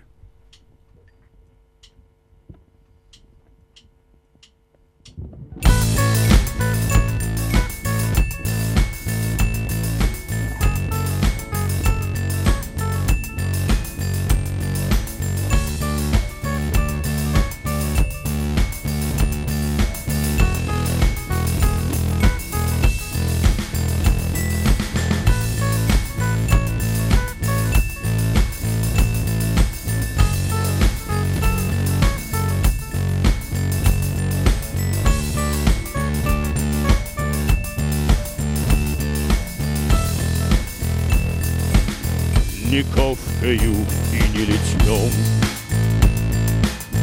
И не едой, и не питьем, И ни коленом, ни локтем,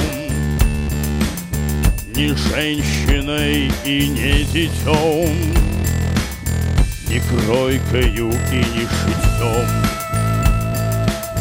Ни кладкою и не рытьем, и не крылом, и не когтем, Не стрижкою и не бритьем, Воздушно-капельным путем, Воздушно-капельным путем, Воздушно-капельным путем. В тебя проник Артем Воздушно-капельным путем Воздушно-капельным путем Воздушно-капельным путем В тебя проник Артем Ни катаньем и не мытьем Ни плаканьем и не нытьем ни голодом и не битьем, Ни пальцем, да и не ногтем, Ни тещею и не сетем. путем Не сапогом и не лаптем И не сестрой, и не братьем Воздушно-капельным путем Воздушно-капельным путем Воздушно-капельным путем В тебя проник Артем Воздушно-капельным путем Воздушно-капельным путем Воздушно-капельным путем В тебя проник Артем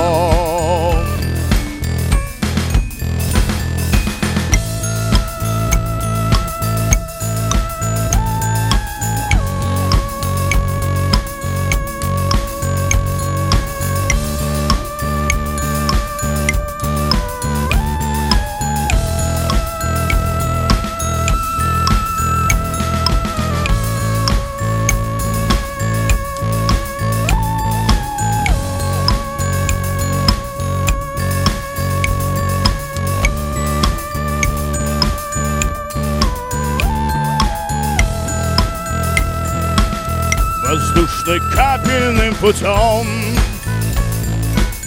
Воздушно-капельным путем Воздушно-капельным путем В тебя проник Артем Воздушно-капельным путем Воздушно-капельным путем Воздушно-капельным путем тебя проник Артем Воздушно-капельным путем Воздушно-капельным путем Воздушно-капельным путем В тебя проник Артем Воздушно-капельным путем Воздушно-капельным путем Воздушно-капельным путем В тебя проник Артем Браво! Браво! Прошу аплодисментов в студии. Аплодисменты брависсимо! Браво! Дорогие друзья, итак, сегодня группа Громыка и ее ЗИЦ-председатель Максим Валерьевич Кошелев, э, так сказать, собственной персоной в эфире. Да. Ну, я думаю, что э, читаю ваши сообщения, дорогие слушатели, в WhatsApp. Вижу, что половина из вас очарована, половина находится в состоянии некоторого морально-этического раз- раздрая. Но э, сегодняшние музыканты являются, с одной стороны, примером, а с другой стороны, живым укором всем тем э, гражданам, которые в последние годы, например, заявляют следующее. Вообще в музыке текст не важен. А Голос э, исполнителя является всего лишь таким же инструментом, как гитара или э, саксофон. Поэтому вообще не важно, о чем поют э, музыканты. Если вы слышите, о чем поют музыканты, а поют они о сокровенном, то значит вы еще не пропали, ребята, и значит вы понимаете русский, так сказать, простой язык. Я напомню, что ребята сегодня будут давать концерт, на который нет билетов в рюмочной Зюзина. И мне кажется, это самая народная вот, вот квинтэссенция, правильно? Не в каком-нибудь там, извините, БКЗ, а в рюмочной. Это эпицентр. Ну, можно и в БКЗ как-нибудь. Зюзина. Да, не надо брать Не надо? БКЗ, взята уже рюмочная. Итак, после новостей, новостей спорта продолжим. И музыканты исполнят песню также и по нашей просьбе. Не переключайтесь. Большой культурный зал.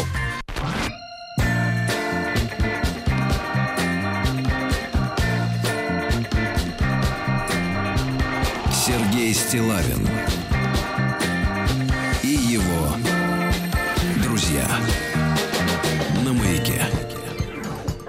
друзья мои, сегодня в пятничном концерте замечательный коллектив э, под названием «Громыка».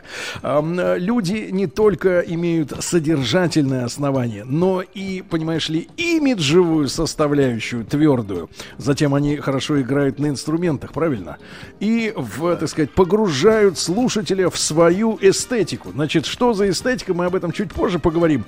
Э, Прошу Максима Валерьевича командовать музыкантами. С- Прошу исполнить очередной трек, дорогие друзья. Э, Сергей Валерьевич, э, хотелось бы хотя бы голографическое и ваше изображение вас хотелось бы нам, а то... А пос- Обратите внимание на монеты. Хорошо. А, В принципе, есть коп- копия. Хорошо. Да, ну давайте. Э, следующая Что песня- мы послушаем? э, Да. Следующая песня будет называться «Связать и доставить в Москву». Прекрасно. Итак, группа Громыка, дорогие друзья. Сегодня она выступает, э, э, билеты уже бессмысленно искать, в рюмочной Зюзина в Нижнем Новгороде 15 сентября, то есть э, завтра. Ну а сейчас э, э, связать и доставить в Ну, Москву. и хотел бы сказать, что вчера у нас э, был, у группы Громыка был день рождения. То есть э, исполнилось 4 года 13 числа, так что... Примите наши искренние поздравления. Поздравляем. Да, да, прошу. Итак.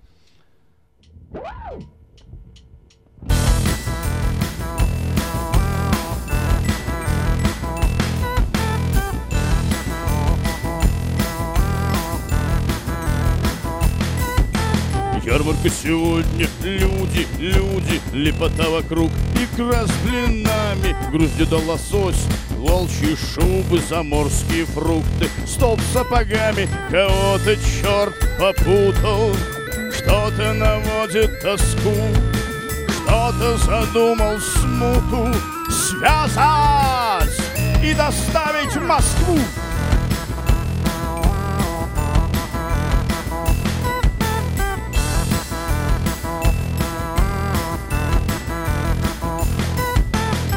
Медные самовары, сушки, баранки, лапти коромысла, ведра, прялки, луковые косы, свекольные щеки, больно хороши. Дай отведать, кого ты, черт, попутал. Кто-то наводит тоску, кто-то задумал смуту связать и доставить в Москву.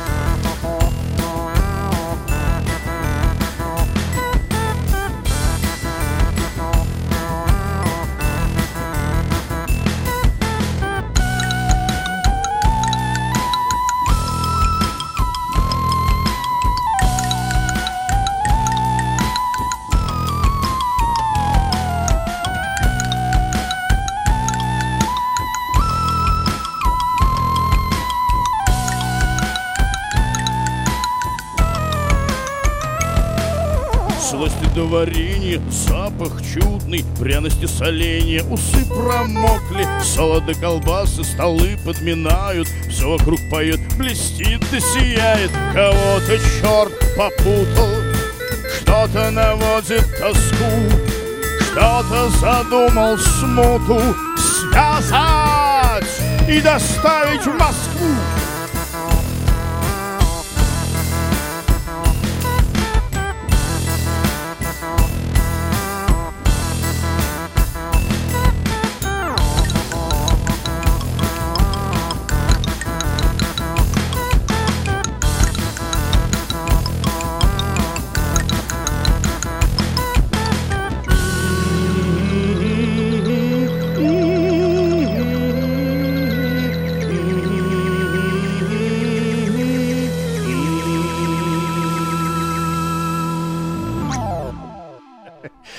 Благодарствуем, поаплодируем, товарищи, поаплодируем. Группа Громыка Спасибо. сегодня у нас в эфире.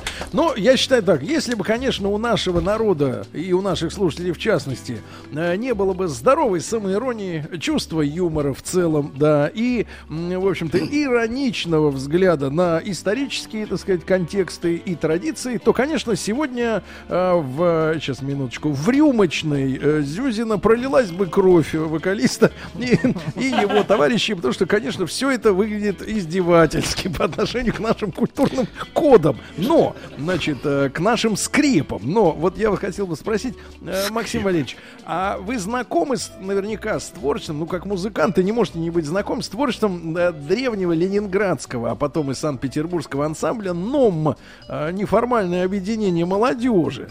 Периодически, Вот. Периодически пересекаемся.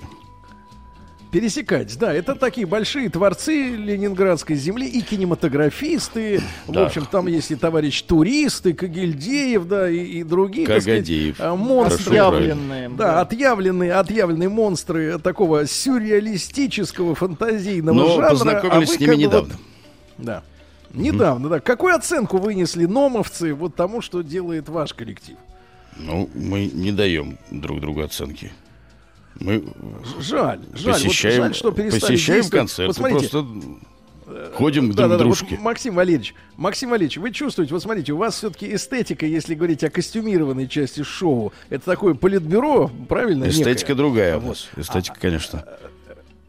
Да, а я, нет, нет, я имею в виду, что все-таки вы э, э, позиционируете как такой, э, как бы постсоветский проект. Но мы в не переигрываем. время очень Сергей Валерьевич, мы не да, но в переигрываем. советское время, да-да-да, очень большую роль играли все-таки творческие союзы и съезды творческих людей, где они выносили друг другу, так сказать, оценки. Вот сегодня, извините меня, иногда даже и нет такого органа, где, например, какого-нибудь народного артиста, а еще лучше двух, пожурили бы за то, что они, так сказать, себе позволяют эм, производить какую продукцию. А в советское время, конечно, коллеги могли честно, смело э, вот в лицо сказать, например, например, вот ты, Громыко, не прав. Или наоборот, молодец, на вид. молодец, Громыко, да. Значит, эм, э, Максим Валерьевич, эм, э, просим вас все-таки предъявить народу нашу традиционную забаву, исполнение классического трека «Плод» от, эм, э, так От сказать, классического композитора. от классического композитора, как говорится, One Song Wonder, как говорят наши английские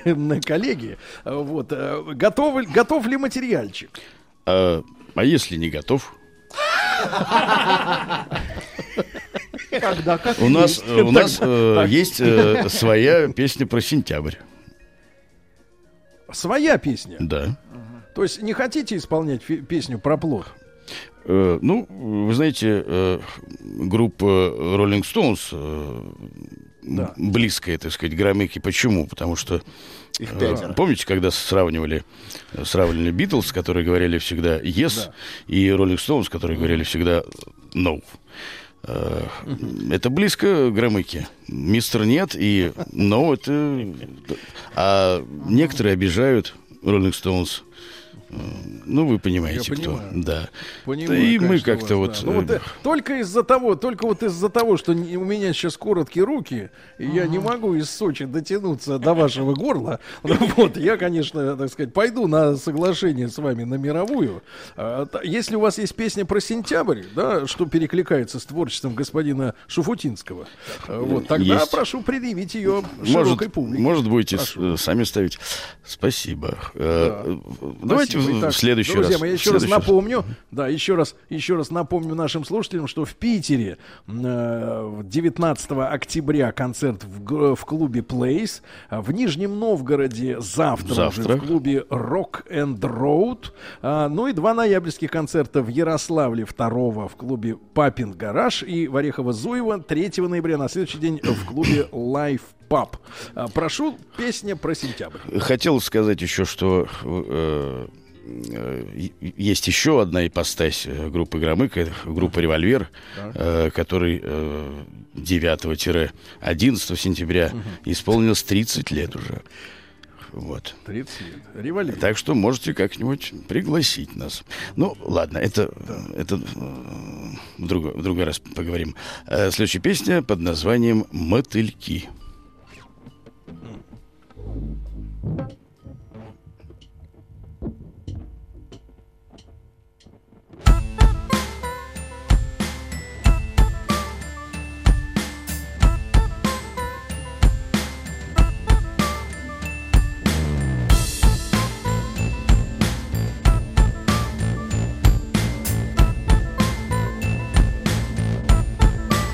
сентябре бурлит природа тихий ужас. В сентябре разнообразие цветов. В октябре. Желто-оранжевое в лужах В ноябре прощаться с осенью готов.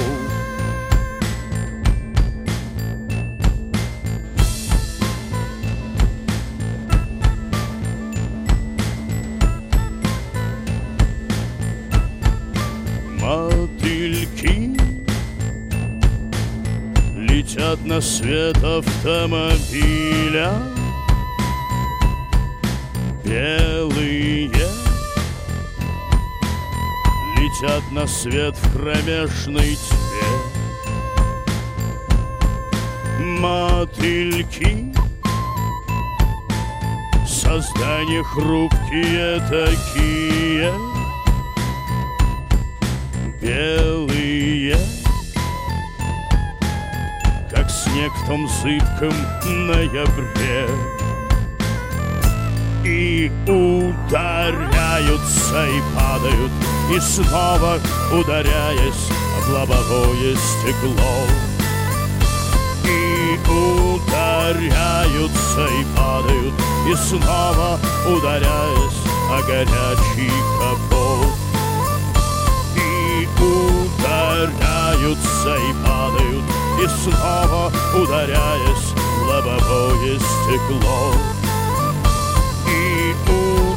ударяются и падают И снова ударяясь о горячий капот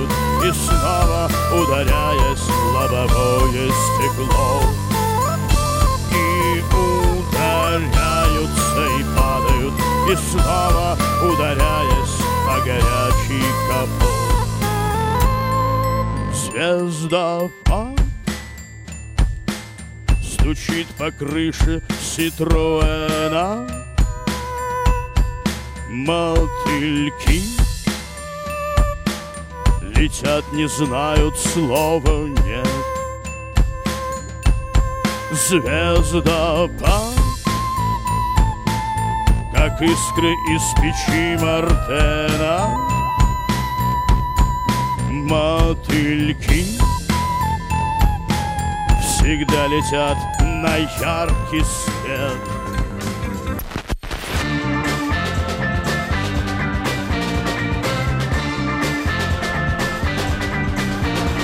Сергей Стилавин и его друзья.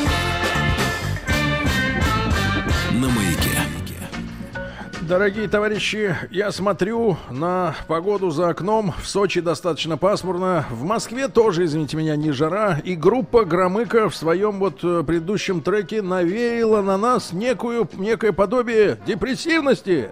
Вот, это, это подобие мы будем разрушать поступившими сообщениями в WhatsApp. Владик, Во-первых, вопрос. Да. Сейчас в треке на расческе играли? на расческе играли в треке? Ну-ка. Ребятки. Извините. На Ну-ка, ксилофоне. Сейчас, подключат. Ксилофон? А, ксилофон, не расческа. Нет. Так. И привет вам передают. Пе- Пишет девушка, передайте огромный привет барабанщику Петру, его коллеге из компании Segezha Group. Отгрузка пиломатериалов лесосибирского ЛДК встала без Петра. Петру привет. Компания встала. Э, Петр Николаевич, вернитесь к разгрузке ЛДК. Вот. Ну Заводы и- стоят. Да-да-да, друзья. Друзья мои, я хочу еще раз подчеркнуть, что э, сегодняшний концерт э, уже, так сказать, э, распродан, а вот завтрашний в Нижнем Новгороде в клубе Rock and Road Сергей Валерьевич, про- прошу, можно пере- перебью Да. вас, Сергей Валерьевич? Вы бы лучше спросили что-нибудь. Я думаю, что нормально. Завтра люди тоже по- уже, я думаю, подойдут. А что же, о чем же спрашивать группу No, которая на любой вопрос вывернется, как уж склизкий А вот испанец? э, тут рассужда- «Нет». рассуждали недавно, как бы сказал Громыко, да? Как сказать «да»? Да, как, как сказать «да» «да»? языком э, мистера Нет? Нет. Да. Ну, Как сказать Как? да? Вот Почему скажите, бы и нет? вот вы Почему это- бы и нет? Да. Вот, Сергей Валерьевич. да, вы бы, вы бы сказали лучше вот слушателям нашим уважаемым ответ на следующий вопрос бы выдали. Вот вы, когда задумывали этот, безусловно, успешный коммерческий проект, все равно в Зюзино проданы все билеты, ну вот, э, вы чем руководствовались? Вы хотели нам, так сказать, что сказать вот этим проектом? Вы? Ну, каждый э, поймет по-своему. Э, Мы говорили в интервью, что это Никита Андреевич говорит, что нам просто не хватало музыки, которую мы хотели бы послушать, и мы поэтому создали группу. Хотелось что-то новое для себя. А получилось Для новое вас. для, для многих. Для, для вас. Не скажу, что для всех. То есть для, вот. для себя так и не создали. Да. Да. Э, Значит, Сергей ребятушки, Валерьевич, Ну, есть еще у нас совсем чуть-чуть времени, чтобы еще одну вещь исполнить свою. Да, подарите нам искусство какое-нибудь жизнеутверждающее, товарищ. Сергей Валерьевич, э, давно ли были э, в Петрозаводске?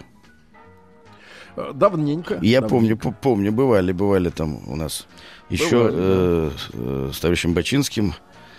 Вот. Так вы оттуда. вы при- Ну, так мы оттуда, конечно. Ах, вы оттуда. Когда-то... Ну, что же сразу-то не сказали? Вот Ну, когда-то с группой «Револьвер» мы э, должны были бы быть э, у Бачинского, в Ольгина еще. Э, модерн, модерн, когда не случилось. работал. Да, вот не получилось. Ну, Ну, в не общем, случилось, зовите, зовите. Ну, так, намек понял. Прошу, так сказать, продлить концерт, дорогие друзья. Ну Зритель и, э, застоялся в депо. Хит, э, так сказать, э, Да, хит. времен и народов э, под названием «Говорил я вам». Говорил я вам. Группа Громыка. Прошу.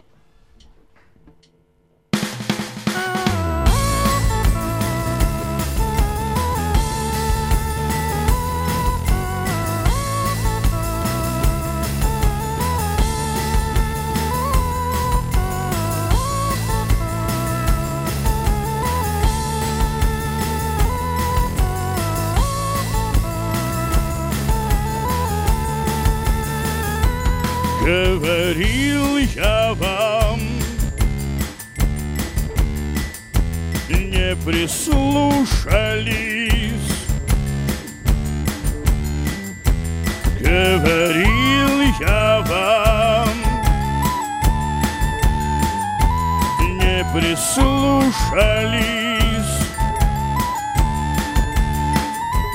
Так и получилось, так и получилось, так и получилось, как говорил я вам, говорил я вам. Не прислушались,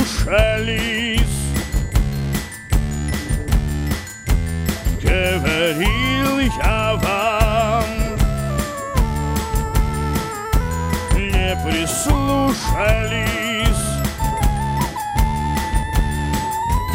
Так и получилось, так и получилось, так и получилось, как говорил я вам, говорил я вам, не прислушались. Говорил я вам,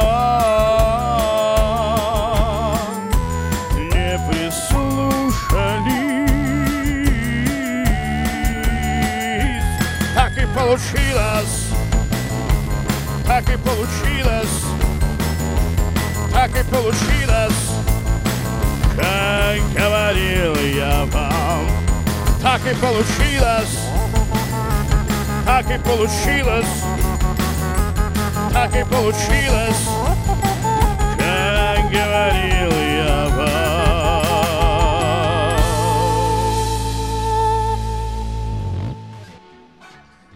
Браво!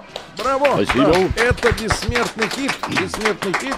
Друзья мои, так сегодня у нас э, в гостях побывала, побывала группа Громыка. Так надо на- произносить название, правильно? Надо, так Ну, сказать, малоросские манеры. Не Почему? обязательно, но из- это уж не вам решать. Это, извините меня, вы там свое дело сделали, а теперь позвольте, так сказать, в сторонку. Но Э, у вас, в. Сочах, у вас Э, в Сочах, наверное, так произносится? У нас по-всякому. Город Сочи это город, город дружбы международными. Ну, Вот хорошо. тут все, все твари по паре. Вот, Пусть так, значит, пусть все так. есть здесь. Мы это любим. Да, да. Значит, дорогие товарищи, э, итак, Нижнему Новгороду привет. Завтра большой концерт группы Громыка. Наша редакция утренняя переселяется на, на следующей неделе в Ростов-на-Дону. Ростов, папа, жди нас. Там, группе Громыка большое спасибо, дорогие товарищи. И на выходных будьте аккуратны, осторожно, не куролесить. Все, до встречи. Сергей. Валерьевич, э, приходите как-нибудь на концерт Всё. с друзьями. Обязательно, обязательно, товарищи. Э, Обнимаю, спасибо. Еще больше подкастов на радиомаяк.ру.